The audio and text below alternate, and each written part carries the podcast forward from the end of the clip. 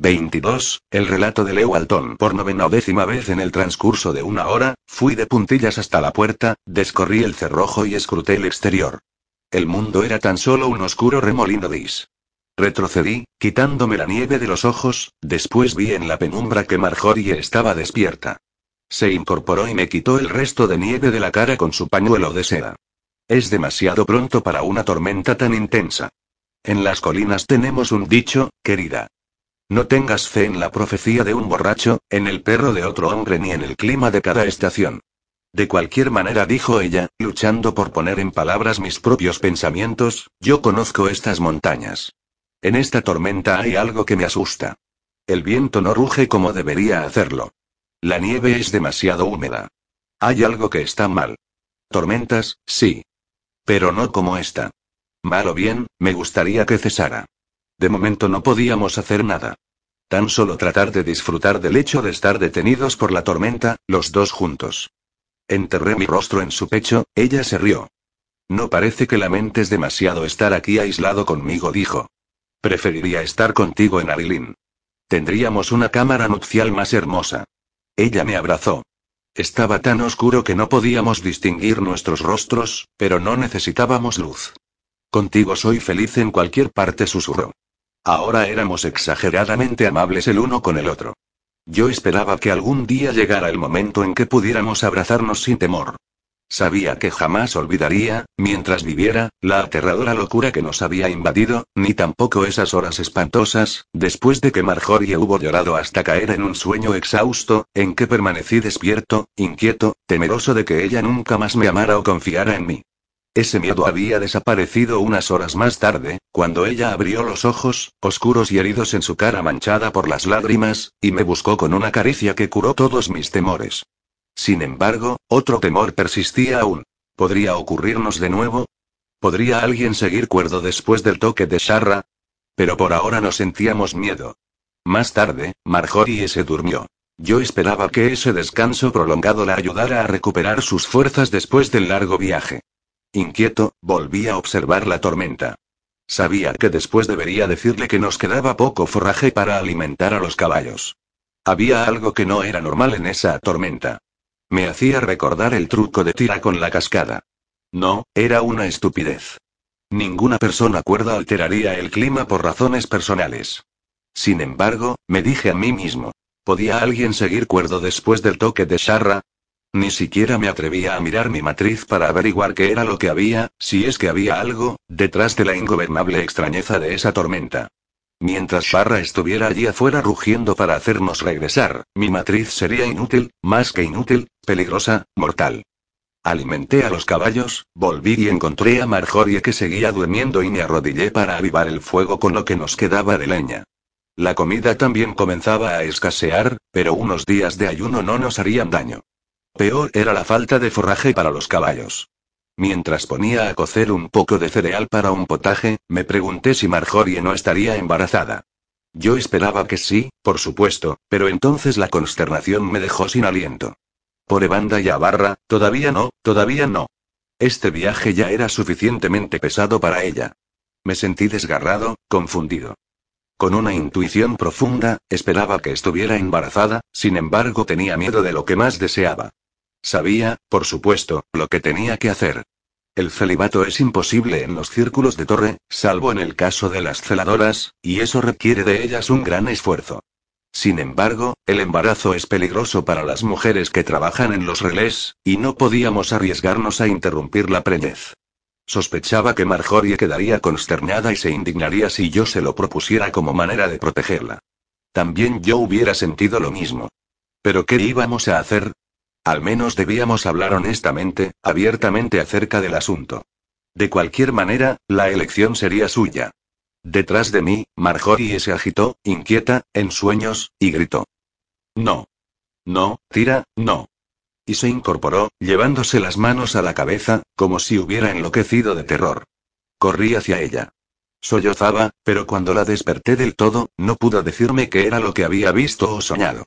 ¿Tira le estaría provocando eso? No dudaba de que era capaz, y ahora ya no tenía fe en sus escrúpulos. Ni en los de Cadarín. Eso me causaba dolor. Habíamos sido amigos. ¿Qué era lo que los había cambiado? ¿Sharra? Si los fuegos de Sharra podían imponerse a los años de disciplina en Arilin, ¿qué no le harían a un telépata sin ningún entrenamiento? Estabas un poco enamorado de Tira, ¿verdad? Dijo Marjorie, pensativa. La deseaba, respondí suavemente. Esas cosas son inevitables en un círculo cerrado. Me podría haber ocurrido con cualquier mujer que llegara a mi mente. Pero ella lo negaba, trató de luchar contra eso. Al menos yo sabía que podía ocurrir. Tira se esforzó mucho por no advertirlo. ¿Hasta qué punto la habría perturbado y dañado esa batalla consigo misma? ¿Yo también le habría fallado a Tira? Debería haberme esforzado más por ayudarla a que le hiciera frente con plena conciencia. Debería haber tratado que todos todos fuéramos mutuamente honestos, como lo exigía mi entrenamiento, especialmente cuando advertía dónde nos conducirían nuestras emociones indisciplinadas. A la furia, la violencia y el odio. Jamás habríamos logrado controlar a Sharra. No obstante, si yo hubiera advertido antes lo que ocurría entre nosotros, tal vez habría podido hacer algo para evitar esa distorsión. Les había fallado a todos, a mis amigos y a mis parientes, por amarlos demasiado, por no atreverme a herirlos diciéndoles lo que eran. El experimento estaba en ruinas, a despecho de la nobleza del sueño de Beltrán. Ahora, a cualquier precio, la matriz de Sharra debía ser controlada primero, destruida después. Pero, ¿qué ocurriría con los que se habían comprometido con Sharra? La nieve siguió cayendo durante todo el día y toda la noche, y todavía caía cuando nos despertamos a la mañana siguiente, y se apilaba alrededor de los edificios de piedra. Presentía que, a pesar de todo, debíamos marcharnos, pero sabía que era una locura. Los caballos no podrían abrirse camino en esa tormenta. Aunque si permanecíamos aquí atrapados mucho tiempo más, sin alimento para las bestias, tampoco éstas podrían moverse. Debe haber sido a la tarde siguiente. Los acontecimientos no están claros en mi mente cuando me desperté escuchando a Marjorie lanzando un grito de pavor. La puerta se abrió bruscamente y apareció Cadarín, escoltado por media docena de los guardias de Beltrán. Cogí mi espada, pero al cabo de pocos segundos estaba inmovilizado y, con un sentimiento de horrible e infinita repetición, me hallé luchando, impotente entre varios guardias que me sostenían. Marjorie se había acurrucado en un rincón. Cuando Cadarín se dirigió hacia ella, me dije que si la maltrataba le mataría, pero él tan solo la ayudó a ponerse de pie suavemente y le cubrió los hombros con su propia capa. Niña tonta dijo, ¿no sabías que no permitiríamos que te marcharas de esta manera? La arrojó en brazos de dos de los guardias y dijo, llevadla afuera. No le hagáis daño, tratadla gentilmente, pero no la dejéis escapar porque os cortaré la cabeza. ¿Peleas con las mujeres? ¿No puedes arreglar esto conmigo, entre hombres? Todavía sostenía mi espada. Se encogió de hombros y la arrojó hacia un rincón. De esto sirven tus juguetes de las tierras bajas.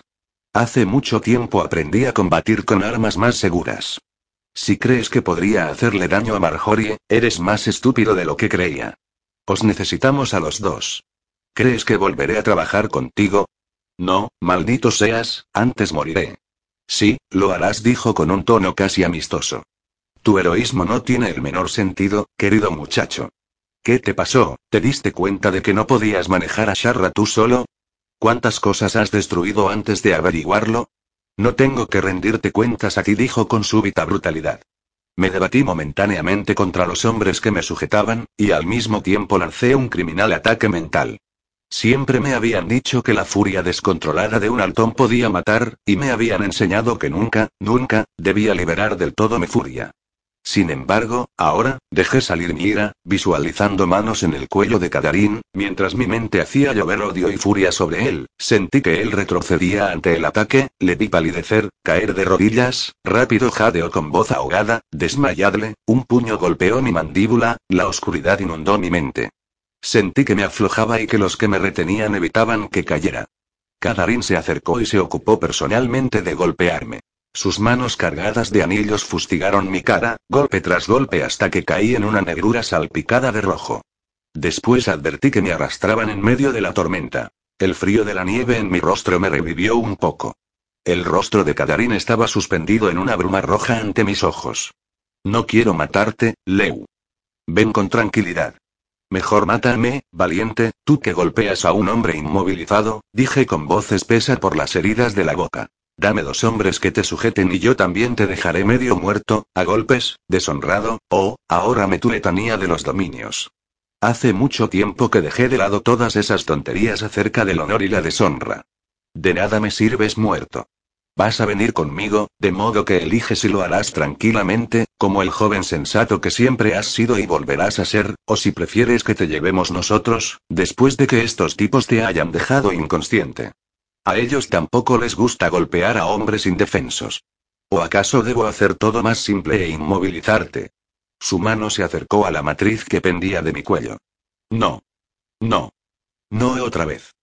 Aullé, emití un grito feroz que le hizo dar un paso atrás.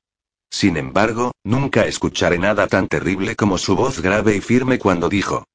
No puedes volver a soportarlo, ¿verdad? Lo haré si me obligas. Pero ¿por qué no nos ahorras a ambos ese dolor? Mejor, mátame, escupí la sangre que me llenaba la boca. Le dio en la cara. Sin apuro, se la enjugó. Sus ojos centelleaban como los de un ave de presa, locos e inhumanos. Esperaba que me ahorrarás lo peor, dijo. Mascar, ve a buscar a la chica. Quítale su matriz. La lleva en, le insulté con un esfuerzo. Demonio, monstruo del infierno. Haz lo que quieras conmigo, pero déjala en paz. Vendrás, entonces, sin resistirte. Lentamente, derrotado, asentí. Él esbozó una sonrisa triunfal e hizo un gesto con la cabeza a sus hombres para que me llevaran. Fui entre ellos, sin protestas. Si yo, que era un hombre fuerte, no podía soportar ese tormento, ¿cómo podía permitir que sometieran a Marjorie a él? Los hombres nos llevaron a través de la nieve cegadora. A pocos cientos de metros de la casa, más allá de la barrera de los árboles, la nieve cesó, como si hubieran cerrado un grifo. El camino se extendía verde ante nosotros. Me quedé mirando, incrédulo. Catarina sintió. Tira siempre quiso experimentar con las tormentas, dijo, y esta os mantuvo confinados mientras nos preparábamos. Mi intuición había sido acertada. Deberíamos habernos marchado a pesar de la tormenta. La desesperación me invadió. Un helicóptero nos esperaba. Me acomodaron en un asiento, a Marjorie en otro. Le habían atado las muñecas con su echarpe de seda. Pero por lo demás, no le habían hecho ningún daño. Extendí una mano para tocarla. Cadarín, interponiéndose rápidamente entre nosotros, asió mi muñeca con dedos de acero. Me alejé de él como si hubiera sido un frío cadáver. Traté de hallar los ojos de Marjorie. Tal vez juntos pudiéramos dominarle, no tiene sentido, Leu. No puedo seguir luchando contigo ni amenazándote todo el camino hasta Aldarán, dijo Cadarín monótonamente. Buscó en su bolsillo, extrajo un pequeño frasco rojo y lo destapó. Bebe esto. Y no pierdas tiempo. No, he dicho que lo bebas. Y rápido. Si lo vuelcas, no me quedará más remedio que quitaros las matrices. Primero la de Marjorie, después la tuya. Es mi última amenaza. Observé esos ojos inhumanos, dioses. Y este hombre había sido mi amigo. ¿Sabía siquiera en qué se había convertido? Yo sabía que ambos estábamos indefensos en sus manos. Derrotado, llegó el frasco hasta mis labios y tragué el líquido rojo. El helicóptero desapareció, también el mundo. Y no volvieron. Entonces no supe qué droga me había dado. Ni siquiera ahora estoy completamente seguro. Ni tampoco sé cuánto de lo que recuerdo de los días que siguieron es un sueño y cuánto tiene un curioso núcleo de realidad. Durante largo tiempo no vi más que fuego. El fuego de los bosques en las colinas de Armida. El fuego que caía sobre Caerdon. La gran forma de fuego, tendiendo sus brazos irresistibles y rompiendo las murallas del castillo Storm como si hubieran sido de masa. Fuego que ardía en mis propias venas, que rugía en mi propia sangre. Una vez me encontraba en el punto más alto del castillo Aldarán, mirando a más de cien hombres reunidos debajo, y sentí el fuego que ardía dentro de mí, invadiéndome con su lujuria salvaje y su terror. Sentí las emociones en bruto de los hombres que llegaban hasta mí, que tenía la espada de Sharra en las manos, alimentando mis nervios con miedo, cruda lujuria, codicia, otra vez, como un niño aterrorizado, estaba entre las manos de mi padre, esperando dócilmente el contacto que me daría mi herencia o la muerte. Sentí la furia que ascendía, devastándome, y dejé que el fuego rodeara a mi padre. Las llamas le envolvieron, ardiendo, ardiendo, vi a Regisastur, que yacía en una pequeña cabaña oscura en algún lugar entre Aldarán y Tendara, y supe que había fracasado. Yacía allí agonizante, con el cuerpo desgarrado con las últimas convulsiones, incapaz de cruzar ese último umbral, fracasado, agonizante, ardiendo, sentí que Dian Ardais me sorprendía por la espalda, sentí como mi brazo se quebraba entre sus manos, sentí en su contacto la combinación de crueldad y lujuria. Me volví contra él y lancé odio y violencia sobre su cabeza, y le vi consumirse en las llamas de mi odio, ardiendo, ardiendo, una vez escuché que Marjorie gritaba desgarradoramente, y me forcé a recobrar el sentido. Entonces me hallaba en mi habitación del castillo Aldarán, pero estaba apresado entre enormes pesos. Alguien me abrió la boca y me forzó a tragar otra dosis de la picante droga roja, y otra vez me perdí en esos sueños que no eran sueños. Me encontré en la cima de una gran escalera que bajaba y bajaba hasta un ardiente pozo del infierno, y Marjorie estaba frente a mí con la matriz de Sharra entre sus manos y su rostro pálido y vacío, y la matriz, que cogí entre mis manos, ardía como el infierno, me quemaba la mano. Abajo, los rostros de los hombres, alzados hacia mí, vertían oleada tras oleada de emoción desnuda sobre mí, que me quemaba interminablemente en un fuego infernal de furia y lascivia, ardiendo, ardiendo, una vez escuché que Tira gritaba. No, no, no puedo, no lo haré, y el terrible sonido de su llanto. Ni siquiera ante el lecho de muerte de su padre había llorado de esa fiel. Y después, sin transición, Marjorie estaba entre mis brazos, y yo me echaba sobre ella como lo había hecho antes. La cubría de besos feroces y desesperados. Me zambullía agradecido en su calor, mientras mi cuerpo y la sangre que corría por mis venas ardían, ardían, y yo intentaba en un solo gesto desprenderme del frenesí de odio y lujuria que me había atormentado durante días, meses, años, eternidades, traté de detenerme, sintiendo que había en esto alguna dimensión de realidad que los otros sueños o ilusiones no habían tenido. Traté de gritar que estaba volviendo a ocurrir aquello que temía y odiaba, aquello que deseaba, aquello que no me atrevía a ver, yo era responsable, personalmente responsable de toda esta crueldad y violencia. Era mi propio odio, nunca reconocido, nunca admitido, lo que ellos utilizaban, canalizándolo a través de mí. Ya no podía detenerme, un mundo feroz me estremecía, despedazándome con sus grandes garras. Marjorie lloraba desgarradora, desesperanzadamente, y yo podía sentir su miedo y su dolor ardiendo en mí, ardiendo, ardiendo, el rayo traspasó mi cuerpo, el trueno estalló adentro y afuera, un mundo de furia y de lascivia se vertía de mis ingles, ardiendo, ardiendo, estaba solo. Yacía agotado, devastado, todavía confundido con los sueños. Estaba solo. ¿Dónde se encontraba Marjorie? Aquí no, gracias a todos los dioses, aquí no, aquí no. Nada de todo eso había sido real. Con el cuerpo y la mente en paz, me dormí, pero allá lejos, en las sombras, alguien sollozaba. 23. Esta vez no es enfermedad de umbral, Breu dijo Regis, alzando la cabeza de su matriz. Esta vez lo estoy haciendo bien, pero no puedo ver nada salvo la, la imagen que me persiguió durante el viaje al norte. El fuego y la imagen dorada. Sharra. Lo sé, dijo Danilo, estremeciéndose. Yo también la vi. Al menos esta vez no me dejó inconsciente. Regis cubrió la matriz. Ya no le descomponía, sino que le producía una avasalladora sensación de intensidad perceptiva. Debería haber podido llegar a Kennard, o a alguien de Arilin, pero no había nada, nada salvo la gigantesca imagen ardiente y encadenada, que él sabía que era Sharra. Sí, algo terrible estaba ocurriendo en las montañas. Creo que a estas alturas todos los telépatas del Alcover deben saberlo, Regis dijo Danilo. ¿No es por eso que vigilan en las torres? No hay necesidad de que te sientas culpable porque no puedes hacerlo tú solo, sin entrenamiento. No me siento exactamente culpable, pero estoy muy, muy preocupado. También intenté llegar a Leu. Y no pude. Tal vez esté a salvo en Arilín, protegido por el campo de fuerza. Regis deseaba poder pensar lo mismo. Su mente estaba clara y sabía que la enfermedad no se repetiría, pero la reaparición de la imagen de Sharra le perturbaba profundamente. Había oído historias de matrices fuera de control, la mayoría de las épocas del caos, pero otras más recientes. Una nube cubrió el sol, y se estremeció de frío. Creo que deberíamos seguir adelante, si ya has terminado, dijo Danilo. ¿Terminar? Ni siquiera he empezado, protestó, volviendo a guardar la matriz en su bolsa. Seguiremos adelante, pero déjame comer algo primero. Aceptó el pedazo de carne seca que Danilo le alcanzó y se sentó a comerlo. Estaban sentados juntos sobre un tronco caído, mientras los caballos pastaban un poco a través de la nieve que se derretía. ¿Cuánto hace que estamos viajando, Dani? Perdí la cuenta mientras estuve enfermo. Seis días, creo. Estamos a unos días de Tendara. Tal vez esta noche lleguemos a los límites de las tierras de Armida y pueda enviarle un mensaje a mi padre. Leu le dijo a Beltrán que lo enviara, pero no confío en que lo haya hecho. El abuelo siempre consideró a Lord Kermiak un hombre de honor. Beltrán es un raro descendiente de ese linaje. Tal vez haya sido suficientemente decente hasta que cayó en manos de Sharra, dijo Danilo. O tal vez Kermiak gobernó durante demasiado tiempo. He oído decir que las tierras que viven demasiado tiempo bajo el gobierno de hombres viejos se desesperan por lograr un cambio a cualquier precio.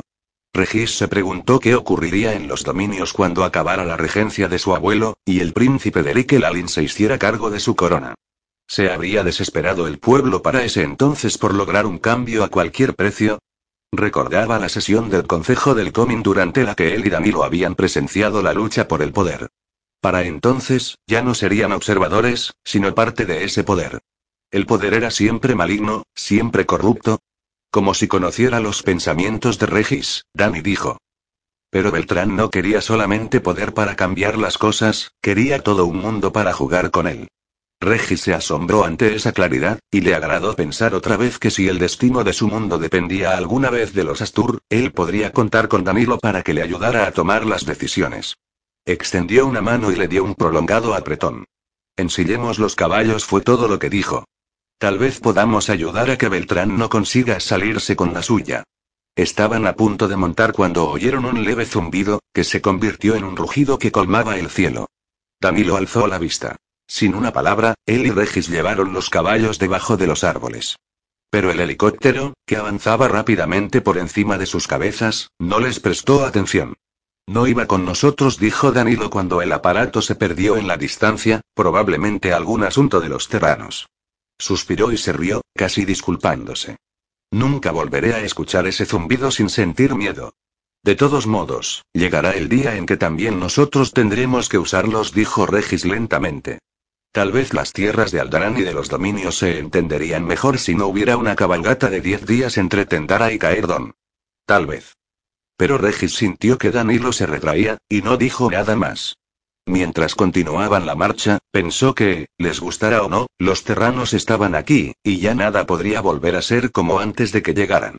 Regis sentía que lo que Beltrán deseaba no era equivocado. El error estaba en la manera que había elegido para conseguirlo. Él mismo encontraría un modo más seguro. Advirtió, con asombro y disgusto, la dirección que habían tomado sus pensamientos. ¿Qué tenía él que ver con todo eso? Un año atrás, había recorrido el camino desde Nevarsin, creyendo que no tenía Lara ni que podía dejar de lado su herencia e irse al espacio, siguiendo las naves espaciales terranas hasta los más remotos confines del imperio. Miró la faz de Liriel, de color violeta pálido en el cielo del mediodía, y pensó que ningún darcobano había pisado jamás la superficie de ninguna de sus lunas. Su abuelo se había comprometido a ayudarle a irse, si es que Regis aún lo deseaba. Cumpliría con su palabra. Dos años más, dedicados a los cadetes y al comin. Después estaría libre. Sin embargo, una opresión invisible parecía caer sobre él, incluso mientras hacía sus planes de liberación. De repente, Danilo detuvo repentinamente su caballo. Jinetes, los Regis. En el camino. Regis se adelantó hasta ponerse junto a Danilo, aflojando las riendas de su ponji. ¿Debemos salirnos del camino? Creo que no. Ya estamos en los dominios, aquí estás a salvo, los Regis. Regis alzó las cejas ante el tono formal, advirtiendo repentinamente su causa. En el aislamiento de los últimos días, en esa situación extrema, todas las barreras habían caído. Ellos solo habían sido dos muchachos de la misma edad, amigos, Brerin. Ahora, de nuevo en los dominios y ante otras personas, él era el heredero de Astur, y Danilo su servidor. Sonrió con un poco de pena, aceptando la necesidad, y permitió que Danilo cabalgara unos pasos adelante. Mirando la espalda de su amigo, pensó con un extraño escalofrío que literalmente era cierto, no era solo una frase. Danilo moriría por él. Era un pensamiento aterrador, aunque no debería haberle resultado tan extraño. Sabía perfectamente que cualquiera de los guardias que le habían escoltado cuando era solamente un niño enfermizo, o que habían cabalgado con él desde Yastane Barsin, habían jurado muchas veces que le protegerían con sus propias vidas. Sin embargo, eso nunca le había parecido completamente real hasta que Danilo, por propia voluntad y por amor, le había hecho esa promesa. Siguió cabalgando con el control que le habían enseñado, pero los escalofríos le recorrían la espalda y sentía que se le erizaba el vello de los brazos. ¿Era eso lo que significaba ser un Astur? Ya podía divisar a los jinetes. Los primeros vestían el mismo uniforme verde y negro que él había llevado el último verano. Guardias del Comin. Y otro grupo que no llevaba uniforme. Pero no había estandartes ni insignias. Era un pelotón de guerra. O, al menos, dispuesto a luchar. Los viajeros comunes se habrían retirado del camino para dejar pasar a los guardias. En cambio, Regis y Danilo cabalgaron directamente hacia ellos a paso vivo. El guardia que iba al frente Regis lo reconoció, era el joven oficial Halmar puso su lanza en ristre como señal de desafío. ¿Quién cabalga en los dominios? Se interrumpió, olvidando las palabras formales. Lord Regis. Gabriel Lanart Astur se adelantó rápidamente, poniendo su caballo a la altura del de Regis. Le extendió ambas manos. Alabado sea el Señor de la Luz, estás bien. Javane ha estado enloquecida de miedo por ti. Regis advirtió que Gabriel debía haber sido inculpado por haberle permitido irse solo. Le debía una disculpa. Pero ahora no había tiempo para eso. Los jinetes los rodearon y vio entre los guardias a varios miembros del Consejo del Comin y a otros que no reconoció. A la cabeza de ellos, montado en un gran caballo gris, se hallaba Dian Ardais. Su rostro severo y orgulloso se distendió un poco al ver a Regis. Nos has dado un susto a todos, pariente dijo con su voz dura pero musical. Creíamos que estabas muerto o prisionero en algún lugar de las montañas. Su mirada se posó en Danilo y su expresión se hizo rígida, pero dijo con voz firme. Tom Sirtis, llegó un mensaje de Tendara, por medio de los terranos. Se le envió el mensaje a tu padre, informándole que estabas vivo. Danilo inclinó la cabeza y respondió con severa formalidad. Lo agradezco, Lord Ardais. Regis sabía lo que le habían costado esas palabras corteses. Miró a Dian con leve curiosidad, sorprendido ante la rápida transmisión del mensaje, preguntándose por qué Dian no habría permitido que lo comunicara a algún subordinado. Entonces supo por qué. Dian estaba a cargo de esta misión, y lo habría considerado como su deber. Regis sabía que, a despecho de todos sus defectos y luchas personales, lo primero para Dian era su lealtad al Comin. Hiciera lo que hiciese, todo lo demás estaba subordinado a esa lealtad. A Dian probablemente jamás se le había ocurrido que su vida privada pudiera afectar el honor de Comin. Era una idea poco grata, y Regis trató de rechazarla, pero de todos modos ya se le había ocurrido. Y, más inquietante aún, la idea de que si Danilo hubiera sido un ciudadano cualquiera en vez de un cadete, en realidad no habría tenido importancia cómo le hubiese tratado o maltratado Dian. Evidentemente, Dian esperaba alguna explicación. Danilo y yo fuimos hechos prisioneros en Aldarán. Nos liberó Don Lewis Saltón. El título formal de Leu sonó raro a sus oídos. No recordaba haberlo utilizado antes. Dian volvió la cabeza, y Regis vio la litera en el centro de la columna. ¿Su abuelo? ¿Viajando en esta época? Después, con los sentidos extrañamente amplificados que estaba empezando a aprender a utilizar, supo que era Kennard, incluso antes de que Dian hablara. Tu hijo está a salvo, Kennard. Tal vez sea un traidor, pero está a salvo. No es ningún traidor, protestó Regis. Él también estaba prisionero. Nos liberó durante su propia huida. No dijo que Leo había sido torturado, pero Kennard lo supo de todas maneras. Regis todavía no podía aislarse debidamente. Kennard descorrió las cortinillas de cuero. Llegó un mensaje de Arilin, ¿sabes lo que está ocurriendo en Aldarán? ¿El ascenso de Sharra? Regis vio que las manos de Kennard todavía estaban hinchadas, y su cuerpo encorvado. Lamento ver que estás demasiado enfermo para cabalgar, tío dijo. En su mente el más agudo dolor era el recuerdo de Kennard tal como había sido durante los primeros años en Armida, como Regis le había visto en el mundo gris. Alto, erguido y fuerte, tomando sus propios caballos por puro placer, mandando a los hombres en la lucha contra los incendios con gran sabiduría, y trabajando tan duro como cualquiera. Las lágrimas contenidas invadieron los ojos de Regis, lágrimas por ese hombre que era más que un padre para él. Sus emociones eran muy perceptibles en esos momentos, y deseaba llorar por el sufrimiento de Kennard. No obstante, se controló, inclinándose desde su caballo sobre la mano deformada de su pariente. Leo y yo nos separamos con palabras duras, dijo Kennard, pero no puedo creer que sea un traidor.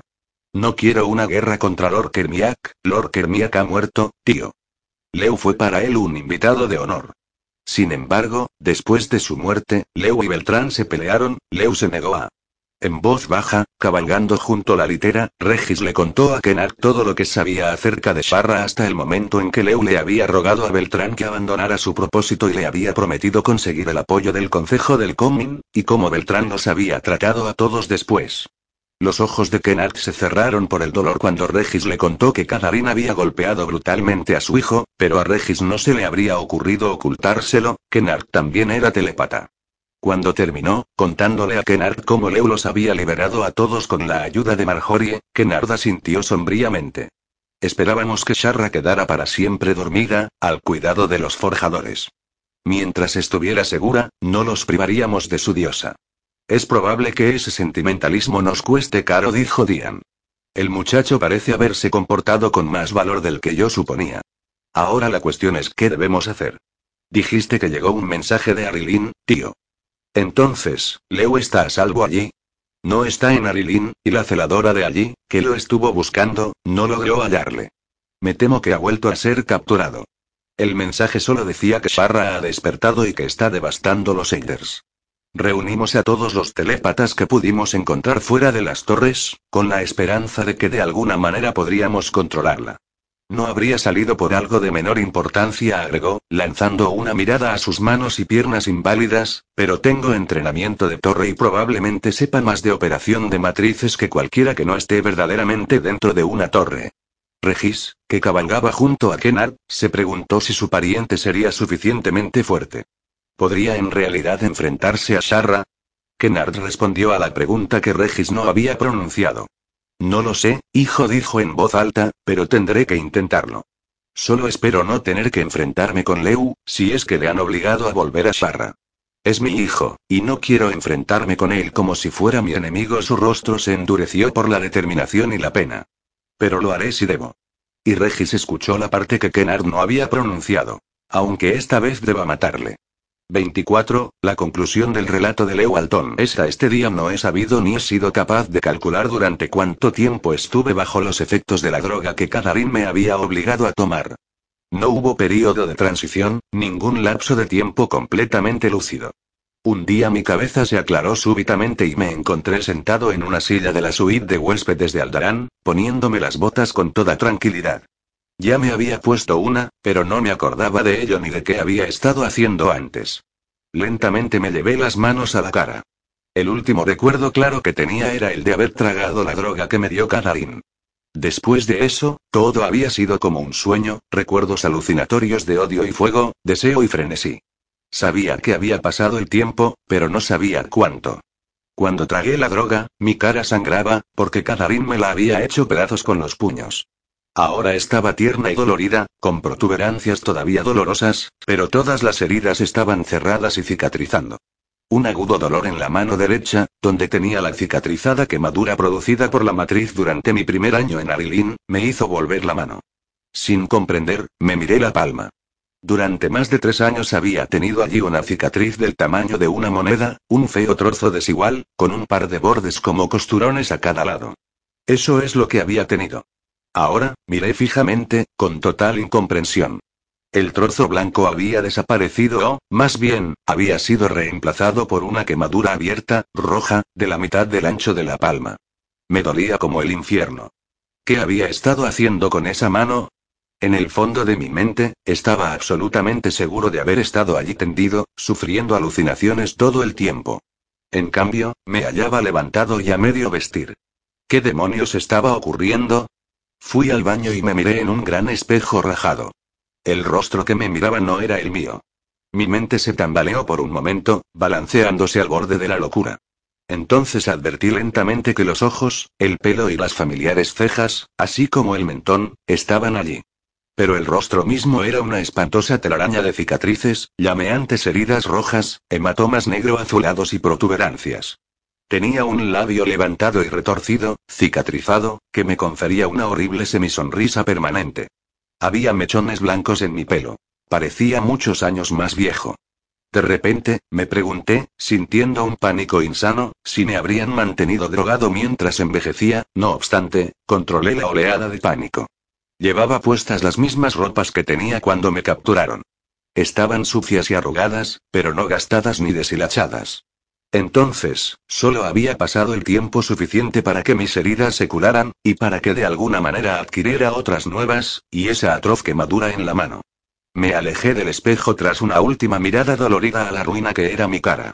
Cualquier pretensión de apostura que pudiera haber tenido alguna vez, había desaparecido para siempre. Muchas de esas heridas se habían cerrado, lo que significaba que nunca tendrían mejor aspecto que ahora. Tenía la matriz en la bolsa que pendía de mi cuello, aunque el cordón que Cadarín había cortado había sido reemplazado por una angosta cuerda de seda roja. Empecé a extraerla. Antes de que la desenvolviera, la imagen resplandeció, dorada, ardiente, charra. Con un escalofrío de horror, volví a guardarla. ¿Qué había ocurrido? ¿Dónde estaba Marjorie? O bien el pensamiento la atrajo hacia mí, o había sido invocado por la proximidad de su presencia. Volví a escuchar el ruido de los pestillos que se corrían, y ella entró en la habitación y se quedó inmóvil, observándome con extraño terror. Se me estrujó el corazón. ¿Acaso ese sueño, entre todos los demás, había sido real? Durante un doloroso momento deseé que ambos hubiéramos muerto en los bosques. Era peor que la tortura, peor que la muerte, sentir que Marjorie me miraba con temor, gracias a Dios. Dijo ella entonces. Al menos esta vez estás despierto y me reconoces. Y corrió derecha a mis brazos. La estreché contra mí. No deseaba soltarla jamás. Ella sollozaba. Verdaderamente eres tú otra vez. Durante todo este tiempo, no me has mirado una sola vez, salvo en la matriz, un horror helado me invadió. Entonces algo de todo eso había sido real. No recuerdo nada, Marjorie, nada en absoluto desde que Cadarín me drogó. Por lo que sé, estuve todo el tiempo en esta habitación. ¿Qué quieres decir? La sentí temblar. ¿No recuerdas nada? Ni a los forjadores, ni siquiera el incendio de Caerdón, mis rodillas empezaron a flaquear. Me hundí en la cama y escuché que mi voz se quebraba cuando decía. No recuerdo nada, nada, solo sueños terribles y pavorosos. Las implicaciones de las palabras de Marjorie hicieron que me sintiera enfermo. Con un esfuerzo supremo controlé la náusea y logré susurrar. Juro que no recuerdo nada, nada. Sea lo que fuere que haya hecho, dime, en nombre de Thunder, ¿te hice daño, te maltraté? Ella me rodeó otra vez con sus brazos. Ni siquiera me mirabas. Mucho menos tocarme. Por eso dije que no podía seguir. Su voz desapareció. Puso una mano sobre la mía. Aullé de dolor, y ella rápidamente retiró la suya. Tu pobre mano. Dijo con ternura, examinándola cuidadosamente. Sin embargo, está mejor, mucho mejor, no me gustó pensar cómo debía haber estado antes, si ahora estaba mejor. No era raro que el fuego hubiera ardido, quemado, devastado en todas mis pesadillas. Pero ¿cómo, en nombre de todos los demonios de todos los infiernos, me había hecho eso? Había una sola respuesta. Sharra. De algún modo Kadarin me había forzado a volver al servicio de Sharra. Pero ¿cómo, cómo? ¿Cómo podía haber usado las habilidades de mi cerebro si mi mente consciente estaba en otra parte? Yo habría jurado que era algo imposible. El trabajo de matriz requiere una concentración deliberada, consciente, cerré los puños. Ante el ardiente dolor, volví a abrirlos, lentamente. Se había atrevido. Se había atrevido a robarme la mente, la conciencia. ¿Pero cómo? ¿Cómo? Había una única respuesta, la única cosa que podía haber hecho. Usar toda la furia, el odio y la compulsión que flotaban en mi mente, cuando mi control consciente había desaparecido, tomar todo eso y canalizarlo a través de Sharra. Todo mi odio ardiente, todo el frenesí de mi inconsciente, liberados de la disciplina con que yo los controlaba, pasando a través de esa cosa perversa. Eso era lo que me había hecho mientras mi mente consciente estaba perdida. Comparado con eso, el crimen de Diane era una travesura infantil. La ruina que era mi rostro, la quemadura de la mano, todo eso no era nada, nada. Me había robado mi mente consciente, había usado mis pasiones descontroladas, inconscientes, reprimidas, era horrible. ¿También te obligaron a ti a entrar en Sharra? Pregunté a Marjorie. Ella se estremeció. Por favor, Leu, no quiero hablar de eso, dijo gimiendo como un cachorrito lastimado. Por favor, no, no. Simplemente, estemos juntos ahora. La atraje a mi lado, abrazándola con suavidad. Mis pensamientos eran sombríos. Acarició con sus dedos finos mi rostro arruinado, y pude sentir su horror al tocar las cicatrices. ¿Mi rostro te resulta tan repulsivo? Pregunté con voz ahogada. Ella se inclinó y apoyó sus labios sobre las cicatrices. Dijo con esa simplicidad que para mí significaba Marjorie. Nunca podría ser horrible para mí, Leu. Solo pensaba en el dolor que has sufrido, querido. Afortunadamente, no recuerdo gran cosa, dije. ¿Cuánto tiempo podríamos estar allí, sin ser interrumpidos? Sin preguntarlo, sabía que ahora ambos éramos prisioneros, pero no había esperanzas de que pudiéramos usar la misma treta que antes. No había esperanza. Aparentemente Kadarin podía obligarnos a hacer cualquier cosa. Cualquier cosa. La estreché contra mí, con angustia impotente. Creo que entonces supe por primera vez lo que significaba la impotencia, la angustia inevitable de la verdadera impotencia. Yo nunca había deseado poder personal. Incluso cuando se me había impuesto, había intentando renunciar a él. Y ahora ni siquiera podía proteger a esta muchacha, mi esposa, de las torturas, mentales o físicas, a las que Cadarín deseaba someterla. Toda mi vida había sido dócil, había estado dispuesto a ser gobernado, dispuesto a disciplinar mi furia, inclinando la cabeza bajo cualquier yugo digno que me hubieran impuesto. Y ahora estaba impotente, atado de pies y manos. Podían volver a hacer lo que ya habían hecho, y ahora, cuando necesitaba fuerza, estaba verdaderamente impotente. Querida, preferiría morir antes que herirte, pero tengo que saber qué ha ocurrido. No pregunté por Sarra. Su temblor era suficiente respuesta. ¿Cómo te dejó venir a mí ahora, después de tanto tiempo? Ella controló sus sollozos. Le dije, y él supo que lo decía en serio, que si no liberaba tu mente, y nos permitía estar juntos, me mataría. Todavía puedo hacerlo, y él no podrá impedírmelo. Me estremecí. Hasta la médula. Ella prosiguió, conservando una voz tranquila y objetiva, y solo yo, que sabía qué clase de disciplina la había convertido en una celadora, podía saber cuánto le costaba ese control. No puede dominarla, la matriz, esa cosa, sin mí. Y bajo el efecto de las drogas, yo no puedo hacer absolutamente nada. Lo intentó, pero no funcionó. De modo que tengo ese último recurso. Hará casi cualquier cosa para impedir que me mate. Sé que ya debería haberme matado. Pero tenía que, su voz finalmente se quebró un poco, que verte una vez más cuando tú pudieras reconocerme, preguntarte, me sentí más desesperadamente aterrorizado que antes. ¿Cadarín sabe que nos hemos acostado?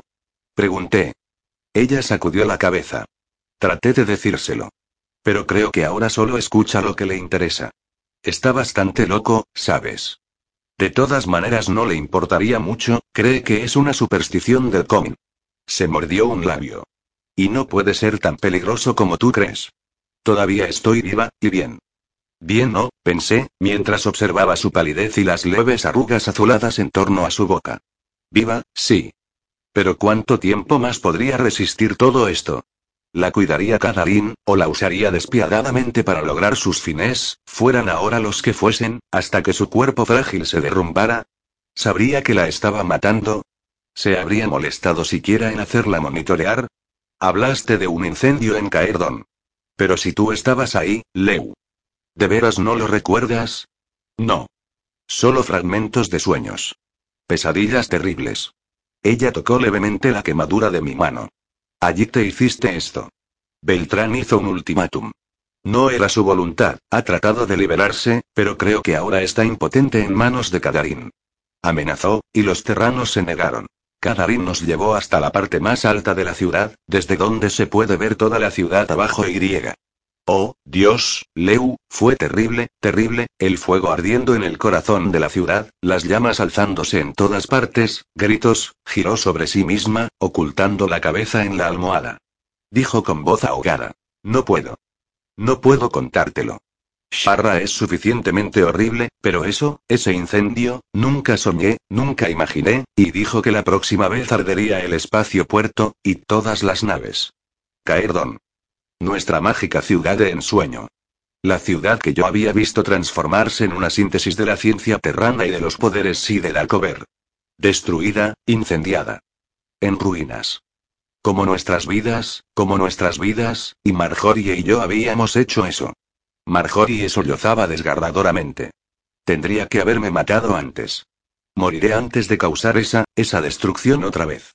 La abracé fuerte.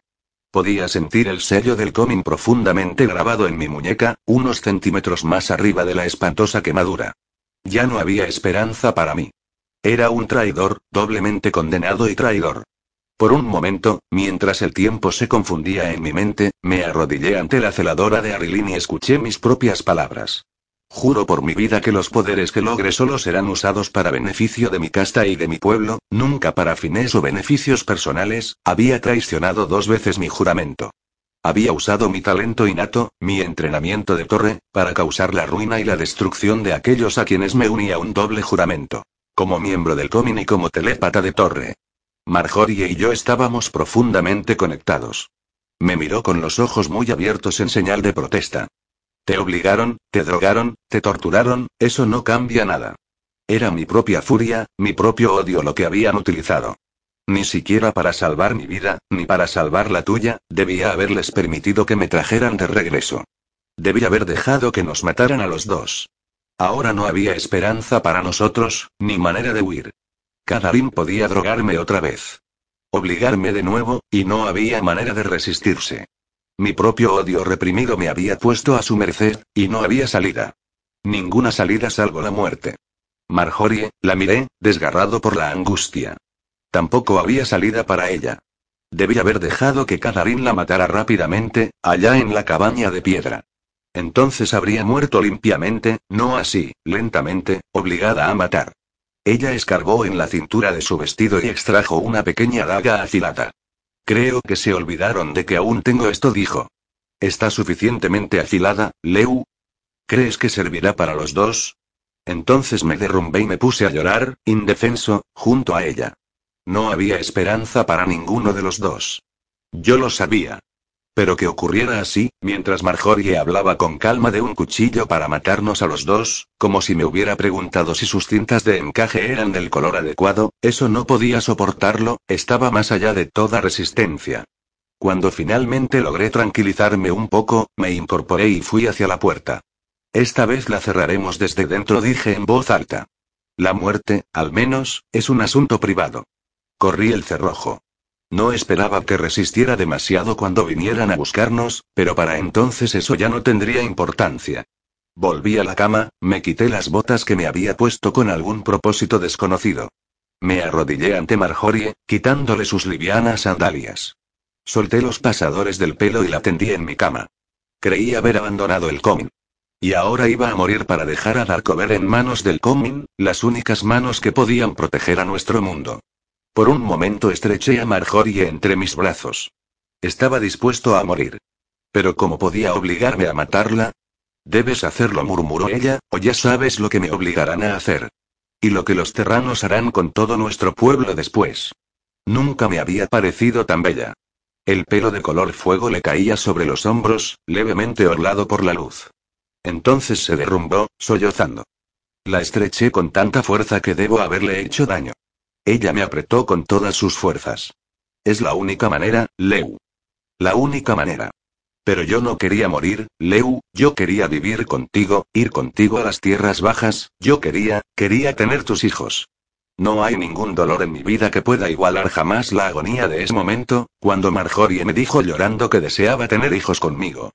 Me alegró saber que no viviría mucho tiempo más para recordarlo, y esperaba que los muertos no tuvieran memoria, nuestras muertes eran lo único que se interponía entre nuestro mundo y su terrible destrucción. Alcé el cuchillo. Pasé un dedo por el filo y brotó una gota de sangre, y el hecho de que estuviera afilado como una navaja me puso locamente contento. Me incliné para besar su boca largamente, por última vez. Trataré, trataré de no hacerte daño, querida mía, ella cerró los ojos, sonrió y susurró. No tengo miedo. Me detuve un momento para que mi mano dejara de temblar y pudiera matarla con un único golpe indoloro. Pude ver la vena que latía en la base de su cuello. En unos pocos instantes ambos estaríamos en paz. Entonces, que Kadarin hiciera lo que quisiera, un espasmo de horror me convulsionó. Cuando muriéramos, desaparecería de la matriz el último vestigio de control. Kadarin moriría, por supuesto, entre los fuegos de Sharra. Pero esos fuegos no morirían jamás. Sharra, despierta y devastando, seguiría rugiendo, consumiría a nuestro pueblo, a nuestro mundo, a todo Larcover. ¿Qué nos importaría eso? Los muertos están en paz. Y para lograr para nosotros mismos una muerte sin dolor permitiríamos que todo nuestro mundo ardiera en los fuegos de Sharra. La gaga cayó de mi mano. Quedó sobre las sábanas, junto a mí, pero para mí se hallaba tan distante como si hubiera caído en una de las lunas. Lamenté amargamente no poder darle a Marjorie, al menos, esa muerte rápida e indolora. Ya había sufrido suficiente. Era justo que yo viviera para expiar mi traición por medio del sufrimiento. Sin embargo, era cruel e injusto obligar a Marjorie a que lo compartiera. No obstante, sin su entrenamiento de celadora, yo no viviría lo necesario para hacer lo que debía hacer. Abrió los ojos y dijo con voz trébula. No esperes, Leu. Hazlo ahora. Lentamente sacudí la cabeza. No podemos tomar un camino tan fácil, querida. Oh, sí, moriremos. Pero debemos usar nuestras muertes. Debemos cerrar la puerta de Sharra antes de morir, y destruir la matriz si podemos. Tenemos que entrar en ella.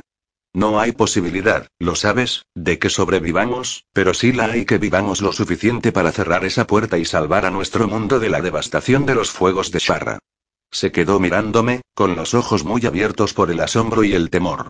Preferiría morir, susurró. También yo, pero ese camino tan fácil no nos corresponde, preciosa. Habíamos sacrificado ese derecho. Miré con añoranza la pequeña daga tan afilada. Lentamente, Marjorie asintió. Tomó la daga, la miró con pena, fue hasta la ventana y la arrojó afuera. Volvió a tenderse a mi lado. Ahora ya no puedo volver a perder el valor, dijo, tratando de hablar con firmeza. Después, aunque sus ojos estaban húmedos, su voz reveló una sombra de su antigua risa. Al menos pasaremos una noche juntos en una cama adecuada. ¿Puede una noche durar toda una vida? Tal vez.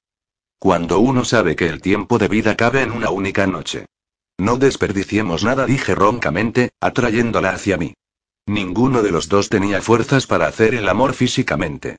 Gran parte de la noche transcurrió mientras ambos descansábamos abrazados, a veces hablando suavemente, o acariciándonos en silencio. Gracias a mi largo entrenamiento, pude alejar casi todos los pensamientos peligrosos, la idea de lo que nos esperaba al día siguiente. Por extraño que parezca, la muerte no era lo que más lamentaba, sino la pérdida de esos años de vivir juntos, que jamás conoceríamos, sabiendo que Marjorie nunca vería las colinas cercanas a Armida, que jamás llegaría allí como una novia. Hacia el amanecer, Marjorie lloró un poco por el niño que no podría engendrar. Finalmente, acunada por mis brazos, cayó en un sueño inquieto. Me quedé despierto, pensando en mi padre y en mi hijo que no nacería, en esa chispa de vida demasiado frágil, apenas atizada y ya extinguida. Me habría gustado al menos que Marjorie se hubiera ahorrado eso.